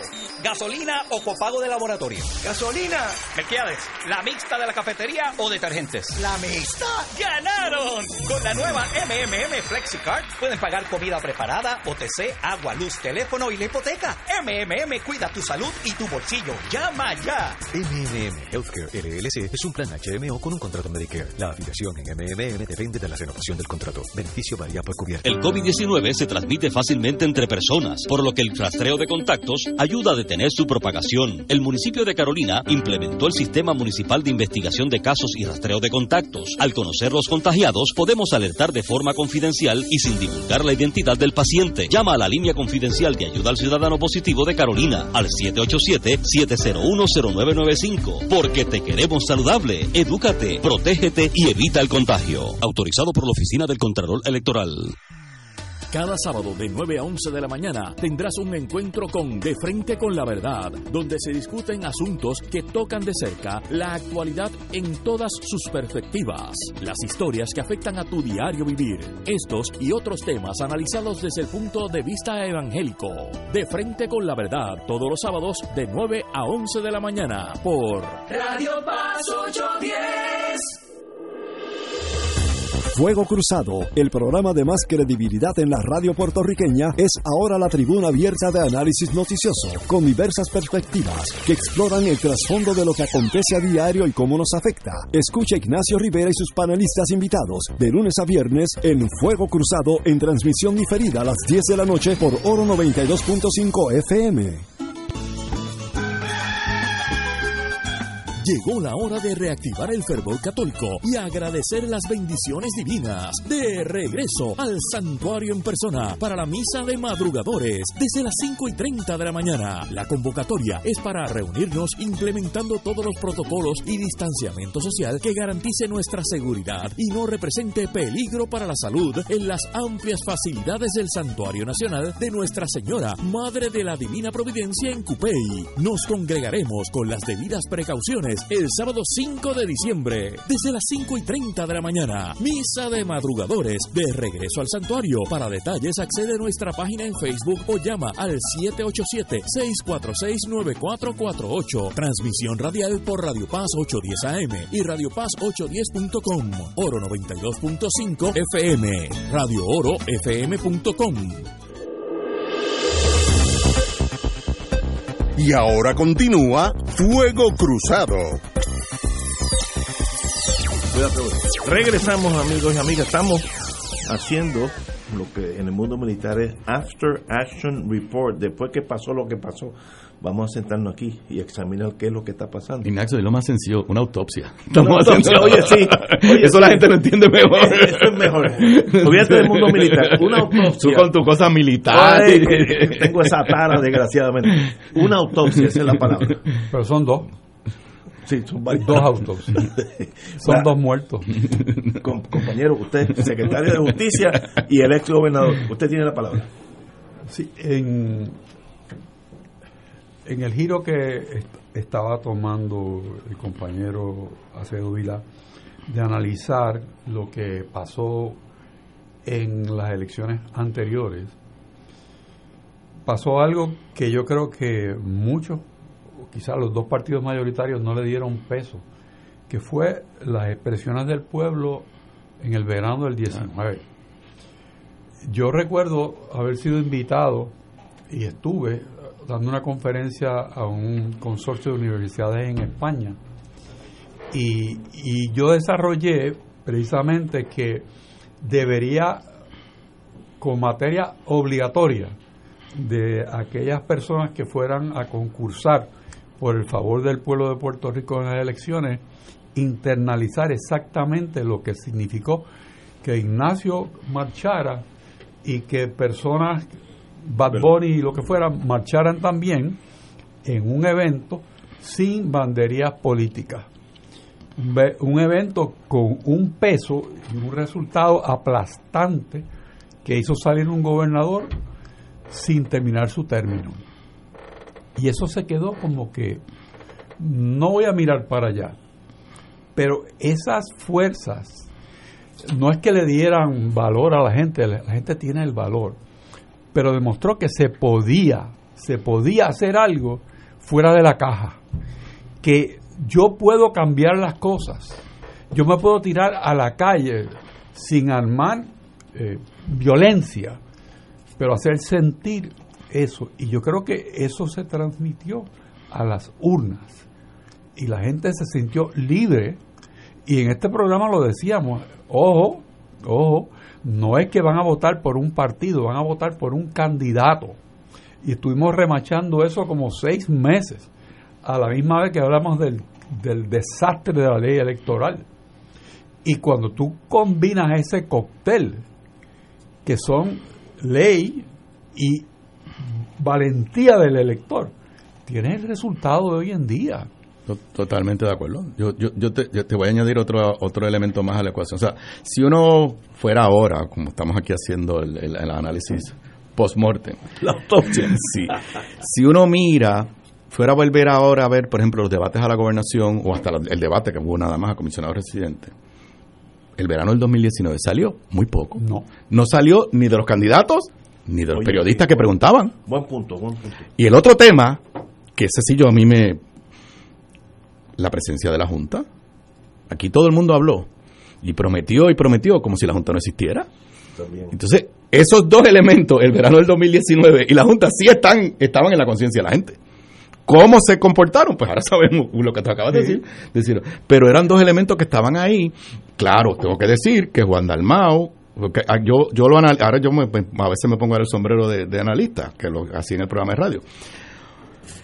¿Quiénes aquí son los grandes ganadores en términos de su, su- lo que lograron? Pues son Juan Dalmau, la persona, o sea, Juan Dalmau, que obtiene pues una cantidad de votos que el, el PIB no había obtenido, creo que desde el 52, un candidato a gobernador del Partido Independentista. O sea, el, el- el PIB no había quedado inscrito del 2004 para acá en ninguna Increíble, elección. La última vez que había quedado inscrito en el 2000. Desde cuando yo gano, cuando yo gano, el PIB no queda inscrito, de en adelante no había quedado inscrito en ninguna elección. Juan Dalmau no solamente logra que su partido quede inscrito, sino, sino que eh, eh, obtiene 13 punto algo por ciento del voto. Y el otro es el nuevo partido que se llama Victoria Ciudadana. O sea, Victoria Ciudadana, y esto es bien interesante, en el 2016, Lúgaro y sus partidarios decían que hacer una cruz debajo de la insignia, eso era de bruto. Oye, votaron como una religión.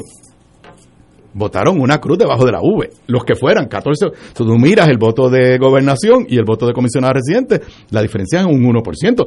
¿Qué te que hacer la admisión? Ahí fue que yo no pude prevalecer. O sea, toda mi, mi estrategia, o sea, yo sabía una cosa, y Héctor Luis está aquí. El Partido Popular no ha logrado elegir un comisionado residente desde el 2000, cuando yo gano con Sila. Yo gano en el 2004 la gobernación, Roberto Prats no logra ganar. Alejandro gana en el 2012, eh, Rafael Salman no logra ganar. Así que yo de salida sabía que para yo tener posibilidades, nuestro candidato a la gobernación tenía que ganar. Si no, era casi matemáticamente imposible. Lo segundo que yo decía era, bueno, tiene que ganar nuestro candidato a la gobernación. Y segundo, yo tengo, lo que sea que saque Dalmao y que saque Lúgaro, lo que sea, yo tengo que quitarle un por ciento alto del voto por comisionado.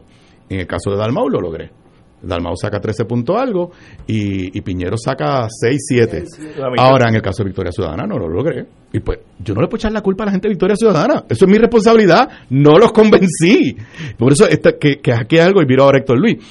Yo desde el 2016 escuchaba a los populares echándole la culpa de que Pedro eh, Ricardo Rosselló era gobernador por culpa de Lúgaro y de Sidre. Y dice, no, es culpa nuestra que no lo convencimos a la gente que votaran por nosotros en lugar de votar por, por, la, por la alternativa. El cuento de vota por mí para que no gane el otro, ya tampoco al país le importa. Eso, eso, eso. El país quiere votar por el que cree que es mejor. Por el que cree que es mejor. Ah, ¿cómo reformamos nuestro sistema constitucional y democrático para ajustarnos a esta nueva realidad? Esa es agenda de futuro. Que si la segunda ronda, diferentes alternativas que se están dando, esa es una alternativa de futuro porque nuestro sistema de dos partidos fuertes, por lo menos, colapsó en estas elecciones. Si van a revivir eh, en las próximas elecciones, pues eso estará por verse. Pero en este momento colapsó y nuestro sistema está diseñado para un gobierno de dos partidos fuertes, para bien o para mal. Ese es el diseño constitucional que tenemos y eso pues eh, yo creo que debería ser de las grandes reflexiones, no solamente políticas, sino constitucionales y democráticas que tendríamos que, hacer. Volviendo a tu pregunta, a tu tema de a Héctor del, del verano del 2019.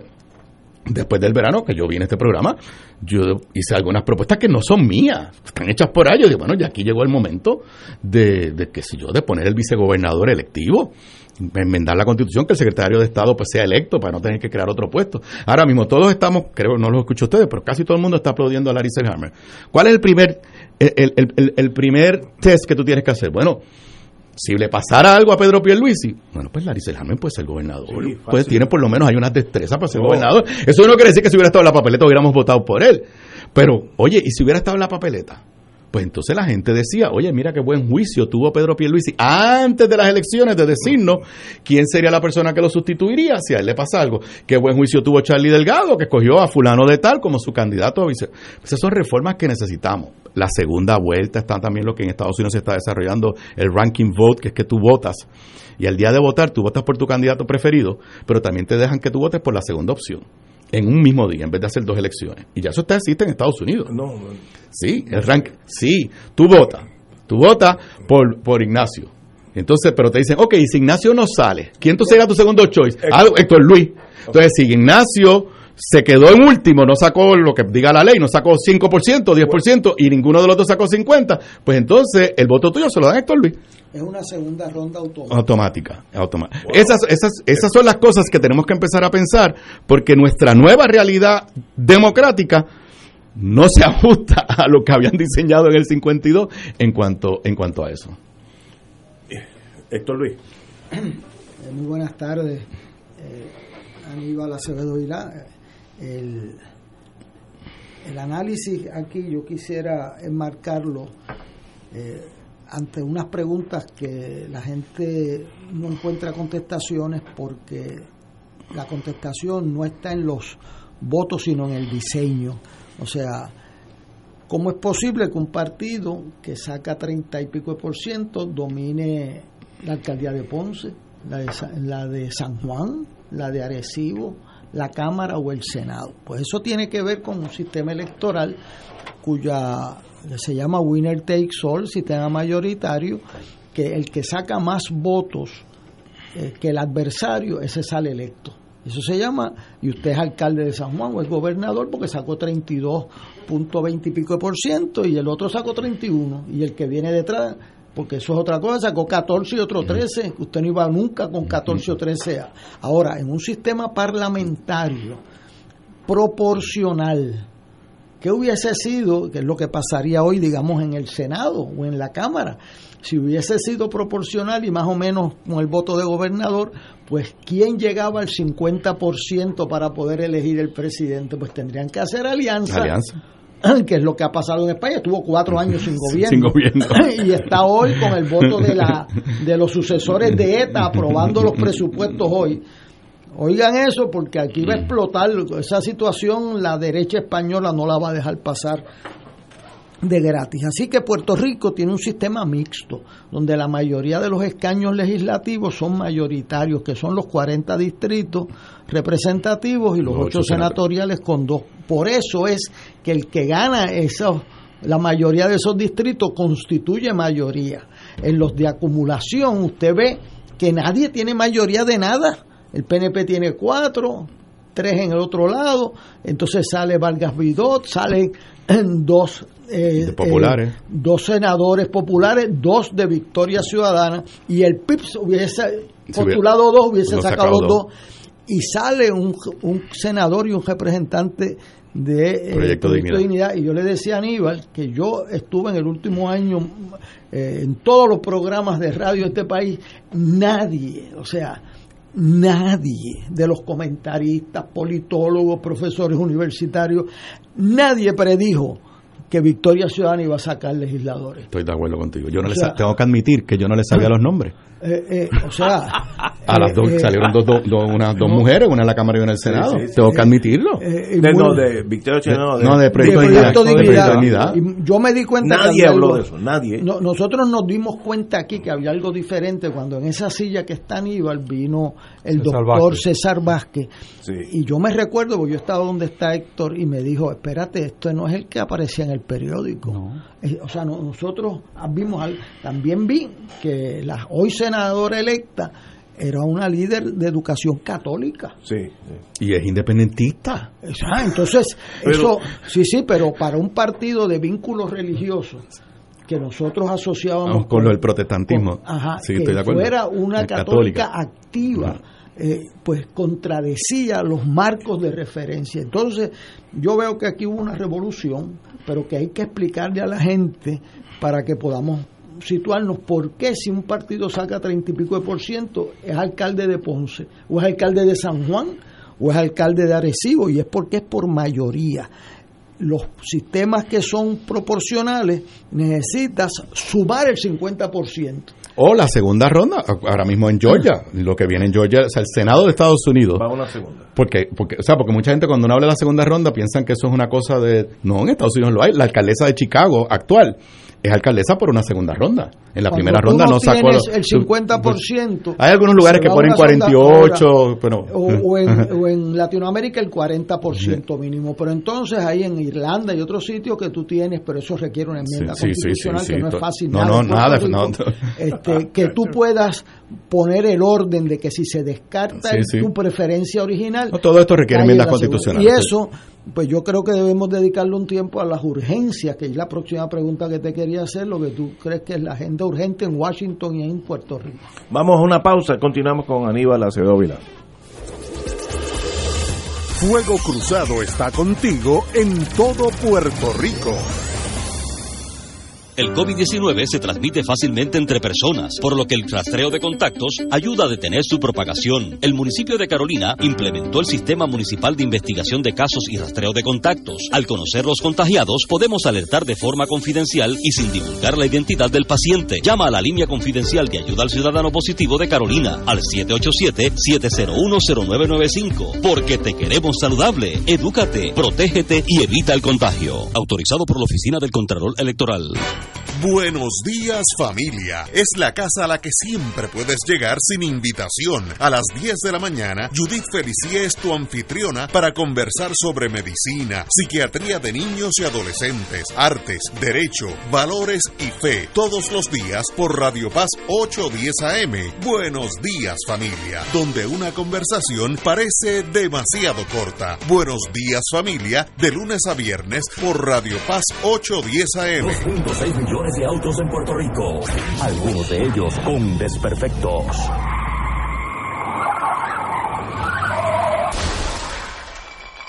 Autocontrol. Tu carro. Tu carro. Tu mundo. Lunes a viernes a las 11 de la mañana por Radio Paz 810 AM. Escucha los sábados a las 5 de la tarde para servirte un programa del Colegio de Profesionales del Trabajo Social de Puerto Rico con los temas de interés a la comunidad. Recuerda, los sábados a las 5 de la tarde para servirte por Radio Paz 810. Y ahora continúa Fuego Cruzado. Regresamos amigos y amigas. Bueno, esta semana es Radio Maratón de Radio Paz, que somos nosotros. Y tenemos aquí, el hermano literalmente de Fuego Cruzado, Padre Milton. Bu- buenas tardes, Padre. Buenas tardes, Ignacio. Y aquí, aquí viendo cómo tú estás sobreviviendo, porque imagínate, yo- esto, esto está fuerte. Aquí Yo hoy. tengo un gobernador mirando, un secretario de justicia a la izquierda y un alcalde de San Juan. Yo estoy de más aquí. en este Oye, pero qué bueno, eso, eso es lo bueno Fuego Cruzado, que cómo, cómo pueden tirarse esos cañones, pero siempre seguirse riendo y seguir disfrutando. Miren, esto es Radio Paz, así que estamos de Radio Maratón esta semana, eh, exhortándole a que hagan su aportación para que podamos seguir con la misión que tiene Radio Paz aquí en, en Puerto Rico a través de la radio. Nosotros necesitamos que cada uno de ustedes nos ayude para en lo que son los que son los, los gastos para poder operar. Sabemos que este, esta estación se supone que Radio Maratón lo hubiésemos hecho en mayo y no pudimos hacerlo hasta ahora por la situación de la pandemia, pero que, que sepan que estamos aquí esperando esa llamada, esa aportación. Hacer la aportación es bien sencillo, marcando el 787-300-4995. 787-300-4995. O también pueden hacerlo a través de ATH Móvil, que nos pueden buscar en tanto en la sección de donar como en la sección de eh, negocios, cualquiera de las dos, pueden buscan como Radio Paz 810 y ahí pueden hacer su aportación, siempre especificando que es para Radio Maratón. eh, de, asuntos económicos le, dijeron- a Alan Corales que teníamos que llegar lo más cerca a 100 mil dólares posible. Pues miren, es mucho y es mucho dinero, pero si conseguimos mil personas que donen 100 dólares, eso lo hacemos de un día para otro. Mil personas que donen 100 dólares y con eso lo arreglamos. Ya han llegado donativos de 5, de 25.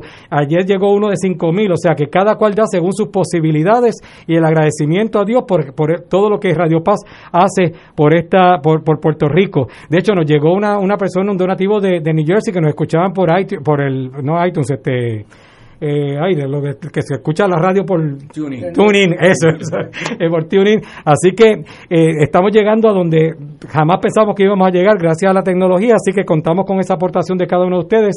787-300-4995, 787-300-4995, o también a través de eh, ATH Móvil, buscándonos como Radio Paz 810 AM. Como sé que este programa luego se pasa por Oro 92.5, bien importante que estamos contentísimos, la señal de Oro 92.5 ya está en su máximo apogeo. Hemos, hemos tenido reportajes, reportes de que nos están escuchando en Mayagüez, en Cabo Rojo, en Aguadilla, en Atillo, o sea que la señal está, que yo mismo me he quedado en shock cuando escuché que en algunos lugares de Mayagüez, amistades mías me están diciendo que sí, están escuchando la estación en Mayagüez, o sea que eso es una, una bendición. Increíble. Así que ya lo saben, rieguen la voz en los que hermanos de oro 92.5 de que pues, simplemente verifiquen, busquen que es posible que a lo mejor hace tiempo que no lo escuchaban o no lo podían escuchar aún con la antena anterior y que ahora sí está entrando la señal a muchos otros lugares en Puerto Rico. Pero mientras tanto, seguimos con Radio Maratón de Radio Paz 787-300-4995 o a través del ATH móvil como Radio Paz 810 y ahí pueden hacer también su aportación. Privilegio, Padre Milton, como siempre estamos con usted en esta causa tan noble para, Ahí seguimos. para. Continuamos con Fuego Cruzado. Eh, ¿Qué hacemos nosotros los dos partidos? Como tengo aquí delante de mí un gobernador de un partido y yo soy un votante de otro partido, no, no- nunca he tenido rol alguno. Siempre tienes oportunidad de conversión, te lo han dicho siempre.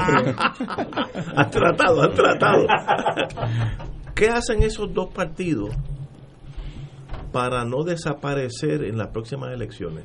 Eh, cuando digo desaparecer, no van a estar, pero pa- para, no seguir Bueno. bajando, eh, algo hay que hacer o es Bueno, ignorar lo que pasó es el problema. No, no, estoy de acuerdo. Bueno, lo primero que tienen que hacer, y en ese sentido es diferente al 2016, aunque lo que ocurre ahora en el 2020 es una continuación de lo que empezó en el 2016, es que ahora el poder está diluido.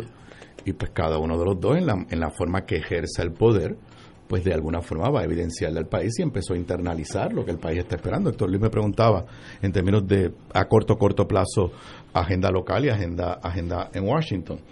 Yo te diría que con lo que seguimos viviendo, estamos a 2 de diciembre, a corto corto plazo, aquí hay que sentarse a hacer una nueva ley electoral, pero rapidísimo, porque una cosa es si hubo fraude, que se robaron las elecciones, eso es una discusión diferente, pero el país perdió la confianza en su sistema electoral por todo lo que hicieron y lo que se advirtió y Héctor Luis fue de las voces más claras en cuanto a eso.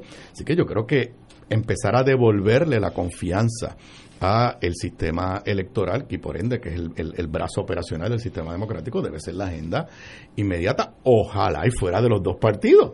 Pero ahora hablándole a los de nuestro partido estoy mirando a Héctor Luis pues debe ser ser de las primeras agendas de la legislatura que tiene una mayoría pluralista o no sabemos todavía o absoluta eh, del Partido Popular pero no puede ser a la cañona tiene que ser pues trayendo a la gente de Victoria Ciudadana, a la gente del PIB, invitando a los del PNP y, si el gobernador estuviera dispuesto a sentarnos todos en una mesa y hacer una verdadera reforma eh, electoral, me parece que eso, que eso es prioritario. A nivel local, ¿cómo se va a atender la relación con la Junta de Control Fiscal? Uno de mis temores del resultado electoral es que el ganador sea la Junta. Porque si aquí la guerra política la reproducimos todos los días entre el gobernador y la Cámara y el Senado, pues en esa falta de poder, primero el país se va a sentir sin ninguna identificación fuerte con los que están en el poder gubernamental y la Junta va a tener más poder. Así que esa sería otra, ah, para mí, agenda prioritaria. En términos de Washington, y no porque yo haya sido candidato a comisionado residente, la agenda es importantísima. El triunfo de Biden y la posibilidad que los demócratas ganen el Senado, que lo sabremos el, cinco- el víspera de Reyes, cuando se vote en Georgia. Pero ya el triunfo de Biden y la realidad de los temas de Puerto Rico abren unas posibilidades únicas y es una ventana que se nos va a abrir y se va a cerrar en cuestión de dos años, porque nadie sabe lo que va a pasar en las elecciones de medio término en Estados Unidos. Digo, esto es otro tema que puedo venir otro día. O sea, la realidad política de Estados Unidos, uff, o sea, Donald Trump no es el problema. Donald Trump es el reflejo de una sociedad americana que está en una guerra civil. Lo que pasa es que es una guerra civil a voto limpio, pero es una guerra civil. O sea, eso está ahí. Los demócratas perdieron escaños en la Cámara cuando todo el mundo entendía que iban a dar una pela. O sea, con 74 millones de votos eh, Donald Trump. Pero, por ejemplo, logra resolver el problema de falta de fondos de salud, Medicaid, eso está sobre la mesa y eso hay que moverlo rápido. Esa ventana se nos abre, hay que tomarle la palabra a, a, Biden eh, para, para lograr eso.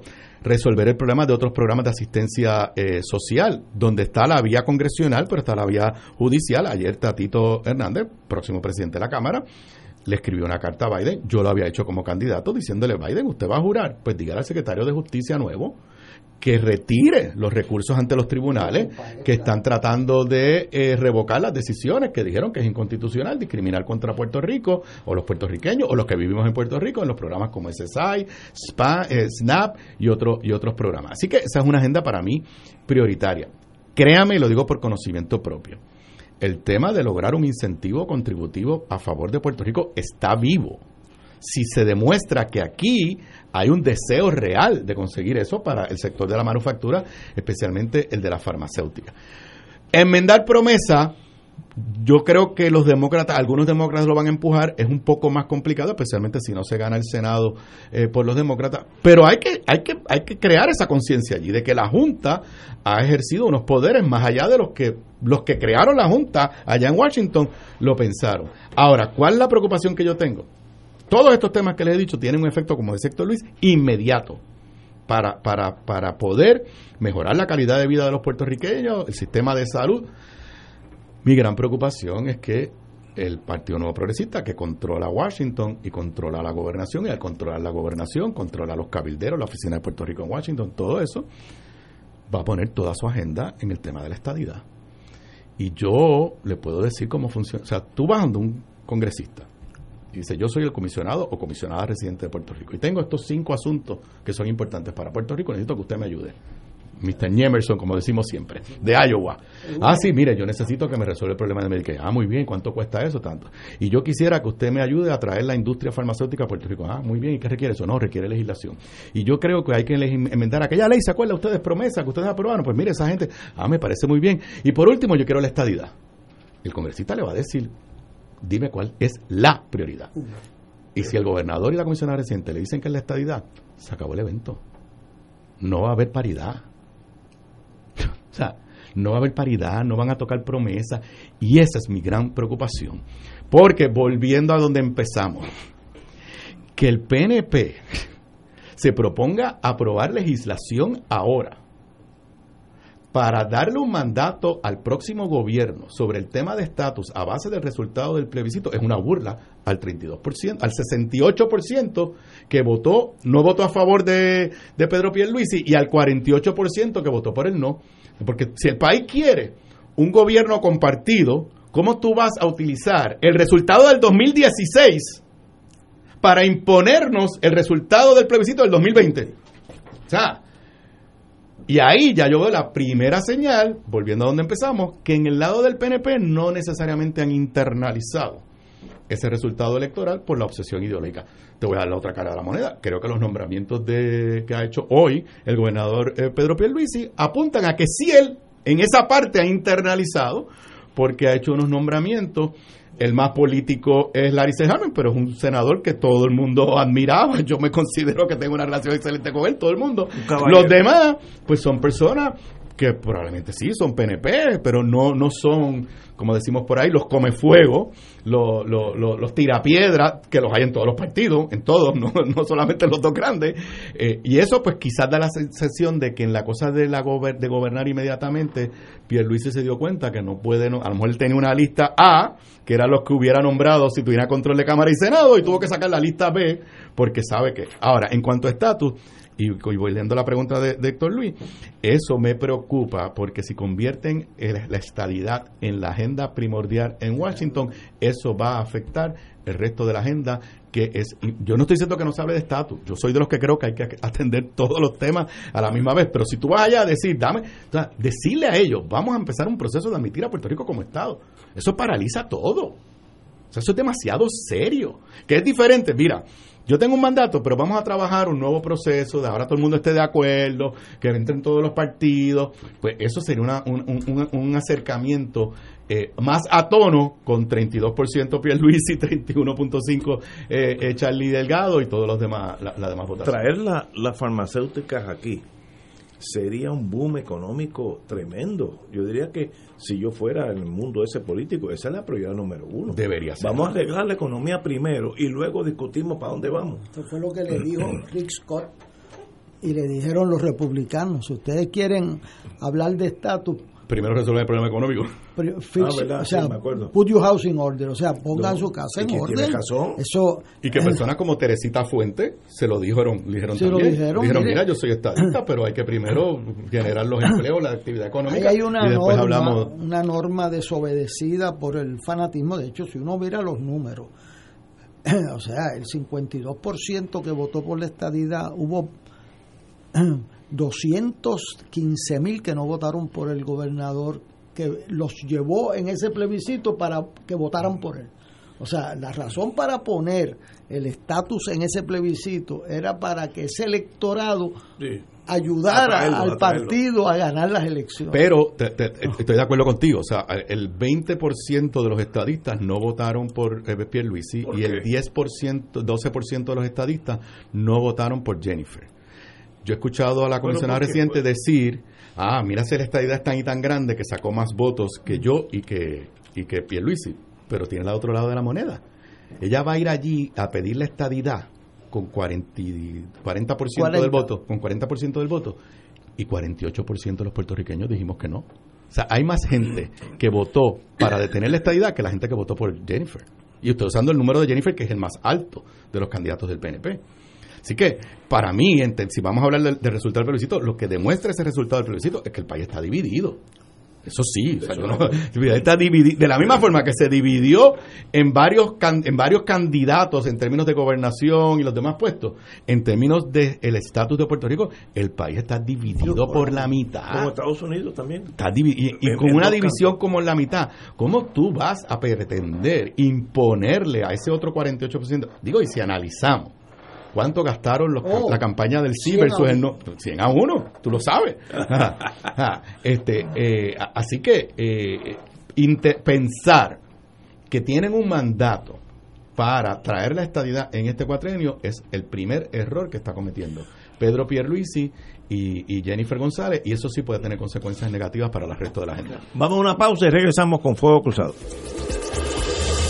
Fuego Cruzado está contigo en todo Puerto Rico.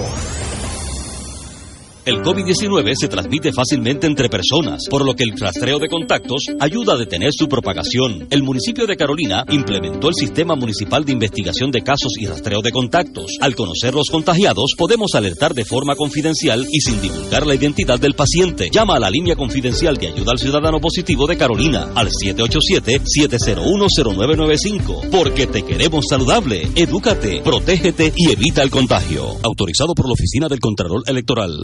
92.5 FM, Radio Paz 810 y el Canal 13 estamos trabajando a tono con la emergencia que en estos momentos está viviendo Puerto Rico. Estamos ofreciendo nuestros servicios al máximo con el personal disponible según nos permitan las circunstancias. Si tiene un mensaje para ofrecer a sus asociados, clientes o personal, solo tiene que llamar al 787-349-7949. 787-552-0825 y nuestros empleados le comunicarán al personal de ventas para atender su necesidad. A nuestros clientes estén en comunicación con su ejecutivo o ejecutiva de ventas que continúan ofreciendo sus servicios como de costumbre. Recuerden los teléfonos 787-349-7949 y 787-552-0825. Seamos como los gemelos usan su MMM Flexi Card. Mateo, gasolina o copago de laboratorio. Gasolina. Melquiades, la mixta de la cafetería o detergentes. La mixta. ¡Ganaron! Con la nueva MMM Flexi Card pueden pagar comida preparada, OTC, agua, luz, teléfono y la hipoteca. MMM cuida tu salud y tu bolsillo. Llama ya. MMM Healthcare LLC es un plan HMO con un contrato Medicare. La afiliación en MMM depende de la renovación del contrato. Beneficio varía por cubierta. Y ahora continúa Fuego Cruzado.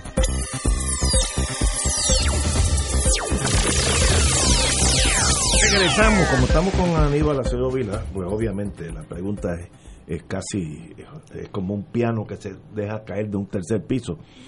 El Partido Popular tiene relevancia hacia dónde va, qué mejoras hay que hacer, si alguna, compañero. Mira, yo, yo me hace una pregunta que de verdad no, no, no, no me atrevo a, a contestarte en términos de hacia dónde va, porque esto acaba de suceder.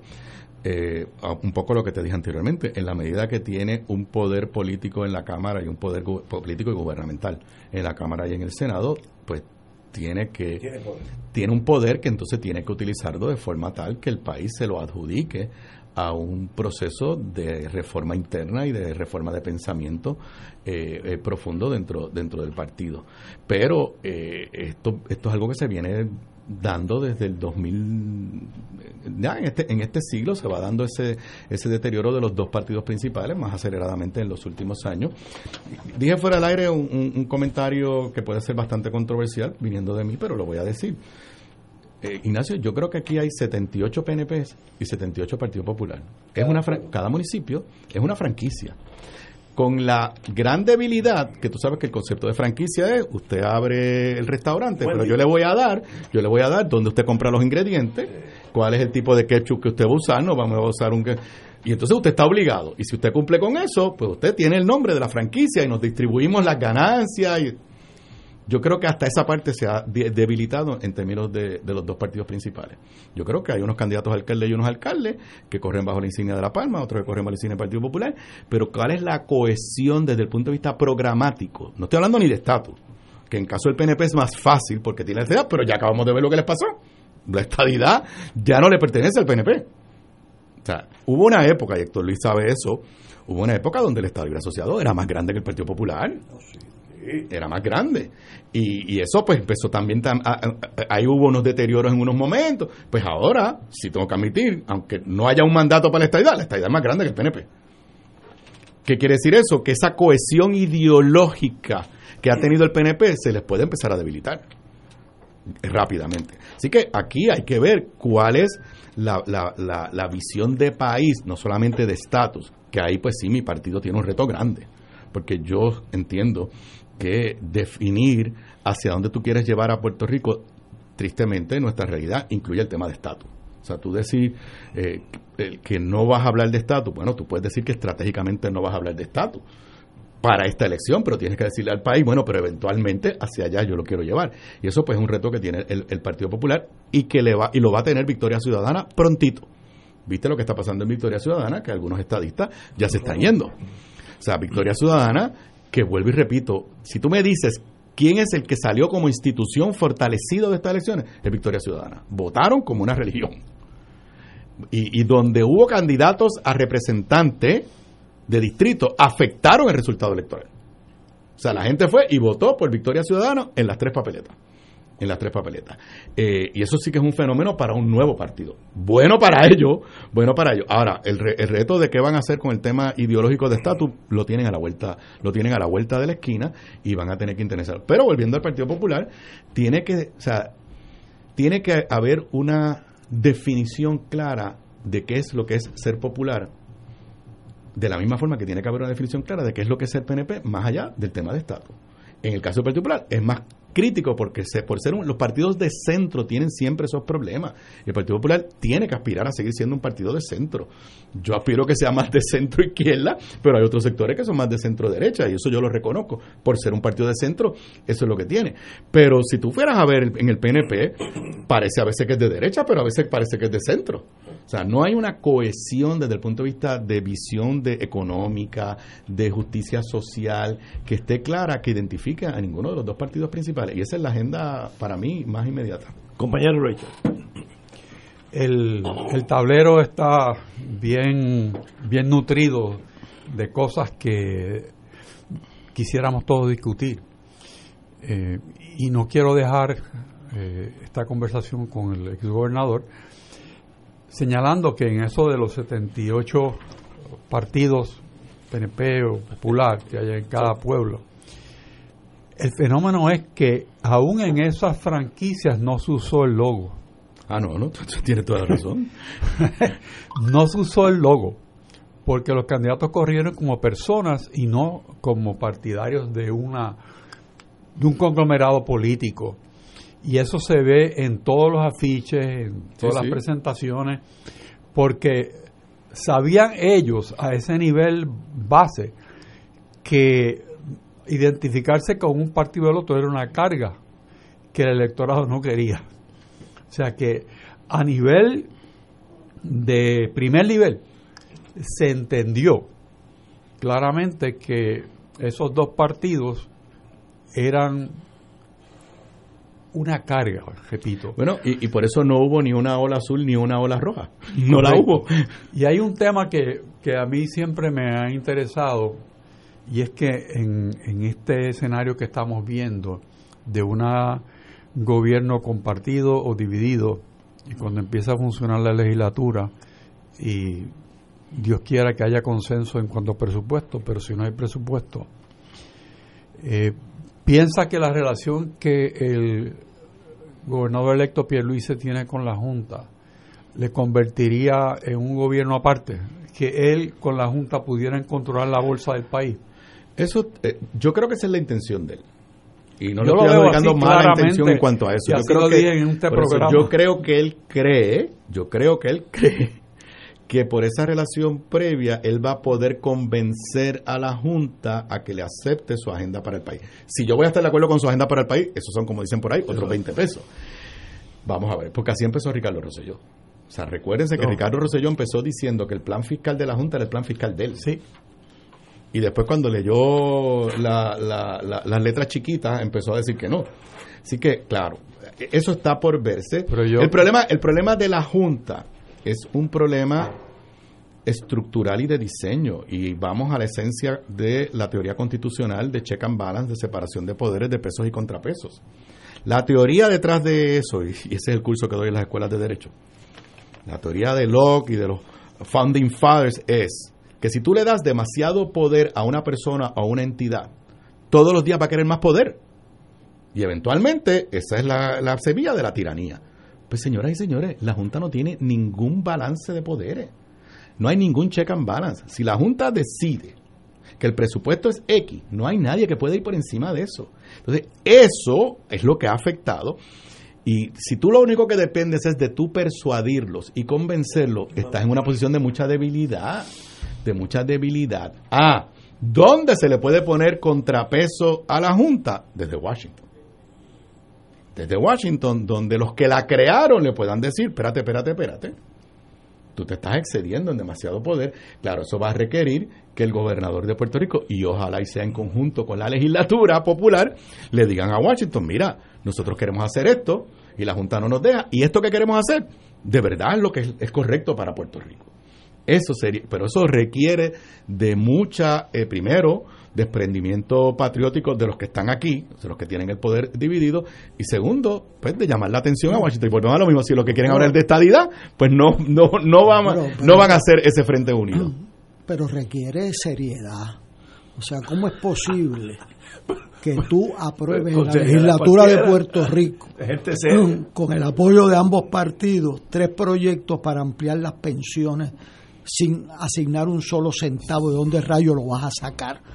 Pues el resultado de eso, ¿cuál es, Aníbal? Que la Junta, la junta que la Junta tiene el poder moral de gobernar el país porque tú le entregaste ese poder. O sea, nadie que me escuche sabe que en su casa cuando, usted tiene menos ingresos, usted tiene que limitar los gastos de la familia.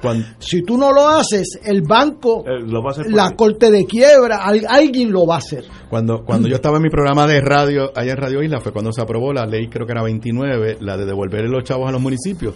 Y yo y todos los alcaldes por ahí aplaudiendo. Y yo decía, pero señoras y señores, están engañando a los alcaldes porque no le han dicho de dónde va a salir ese dinero.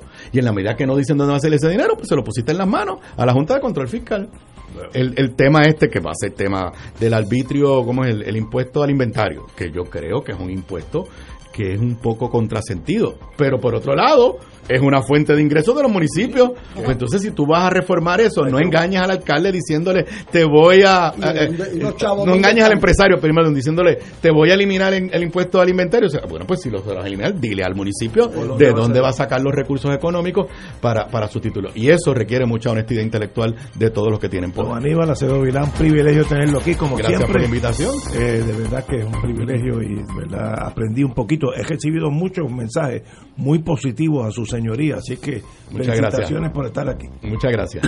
Señores, hasta mañana, amigos.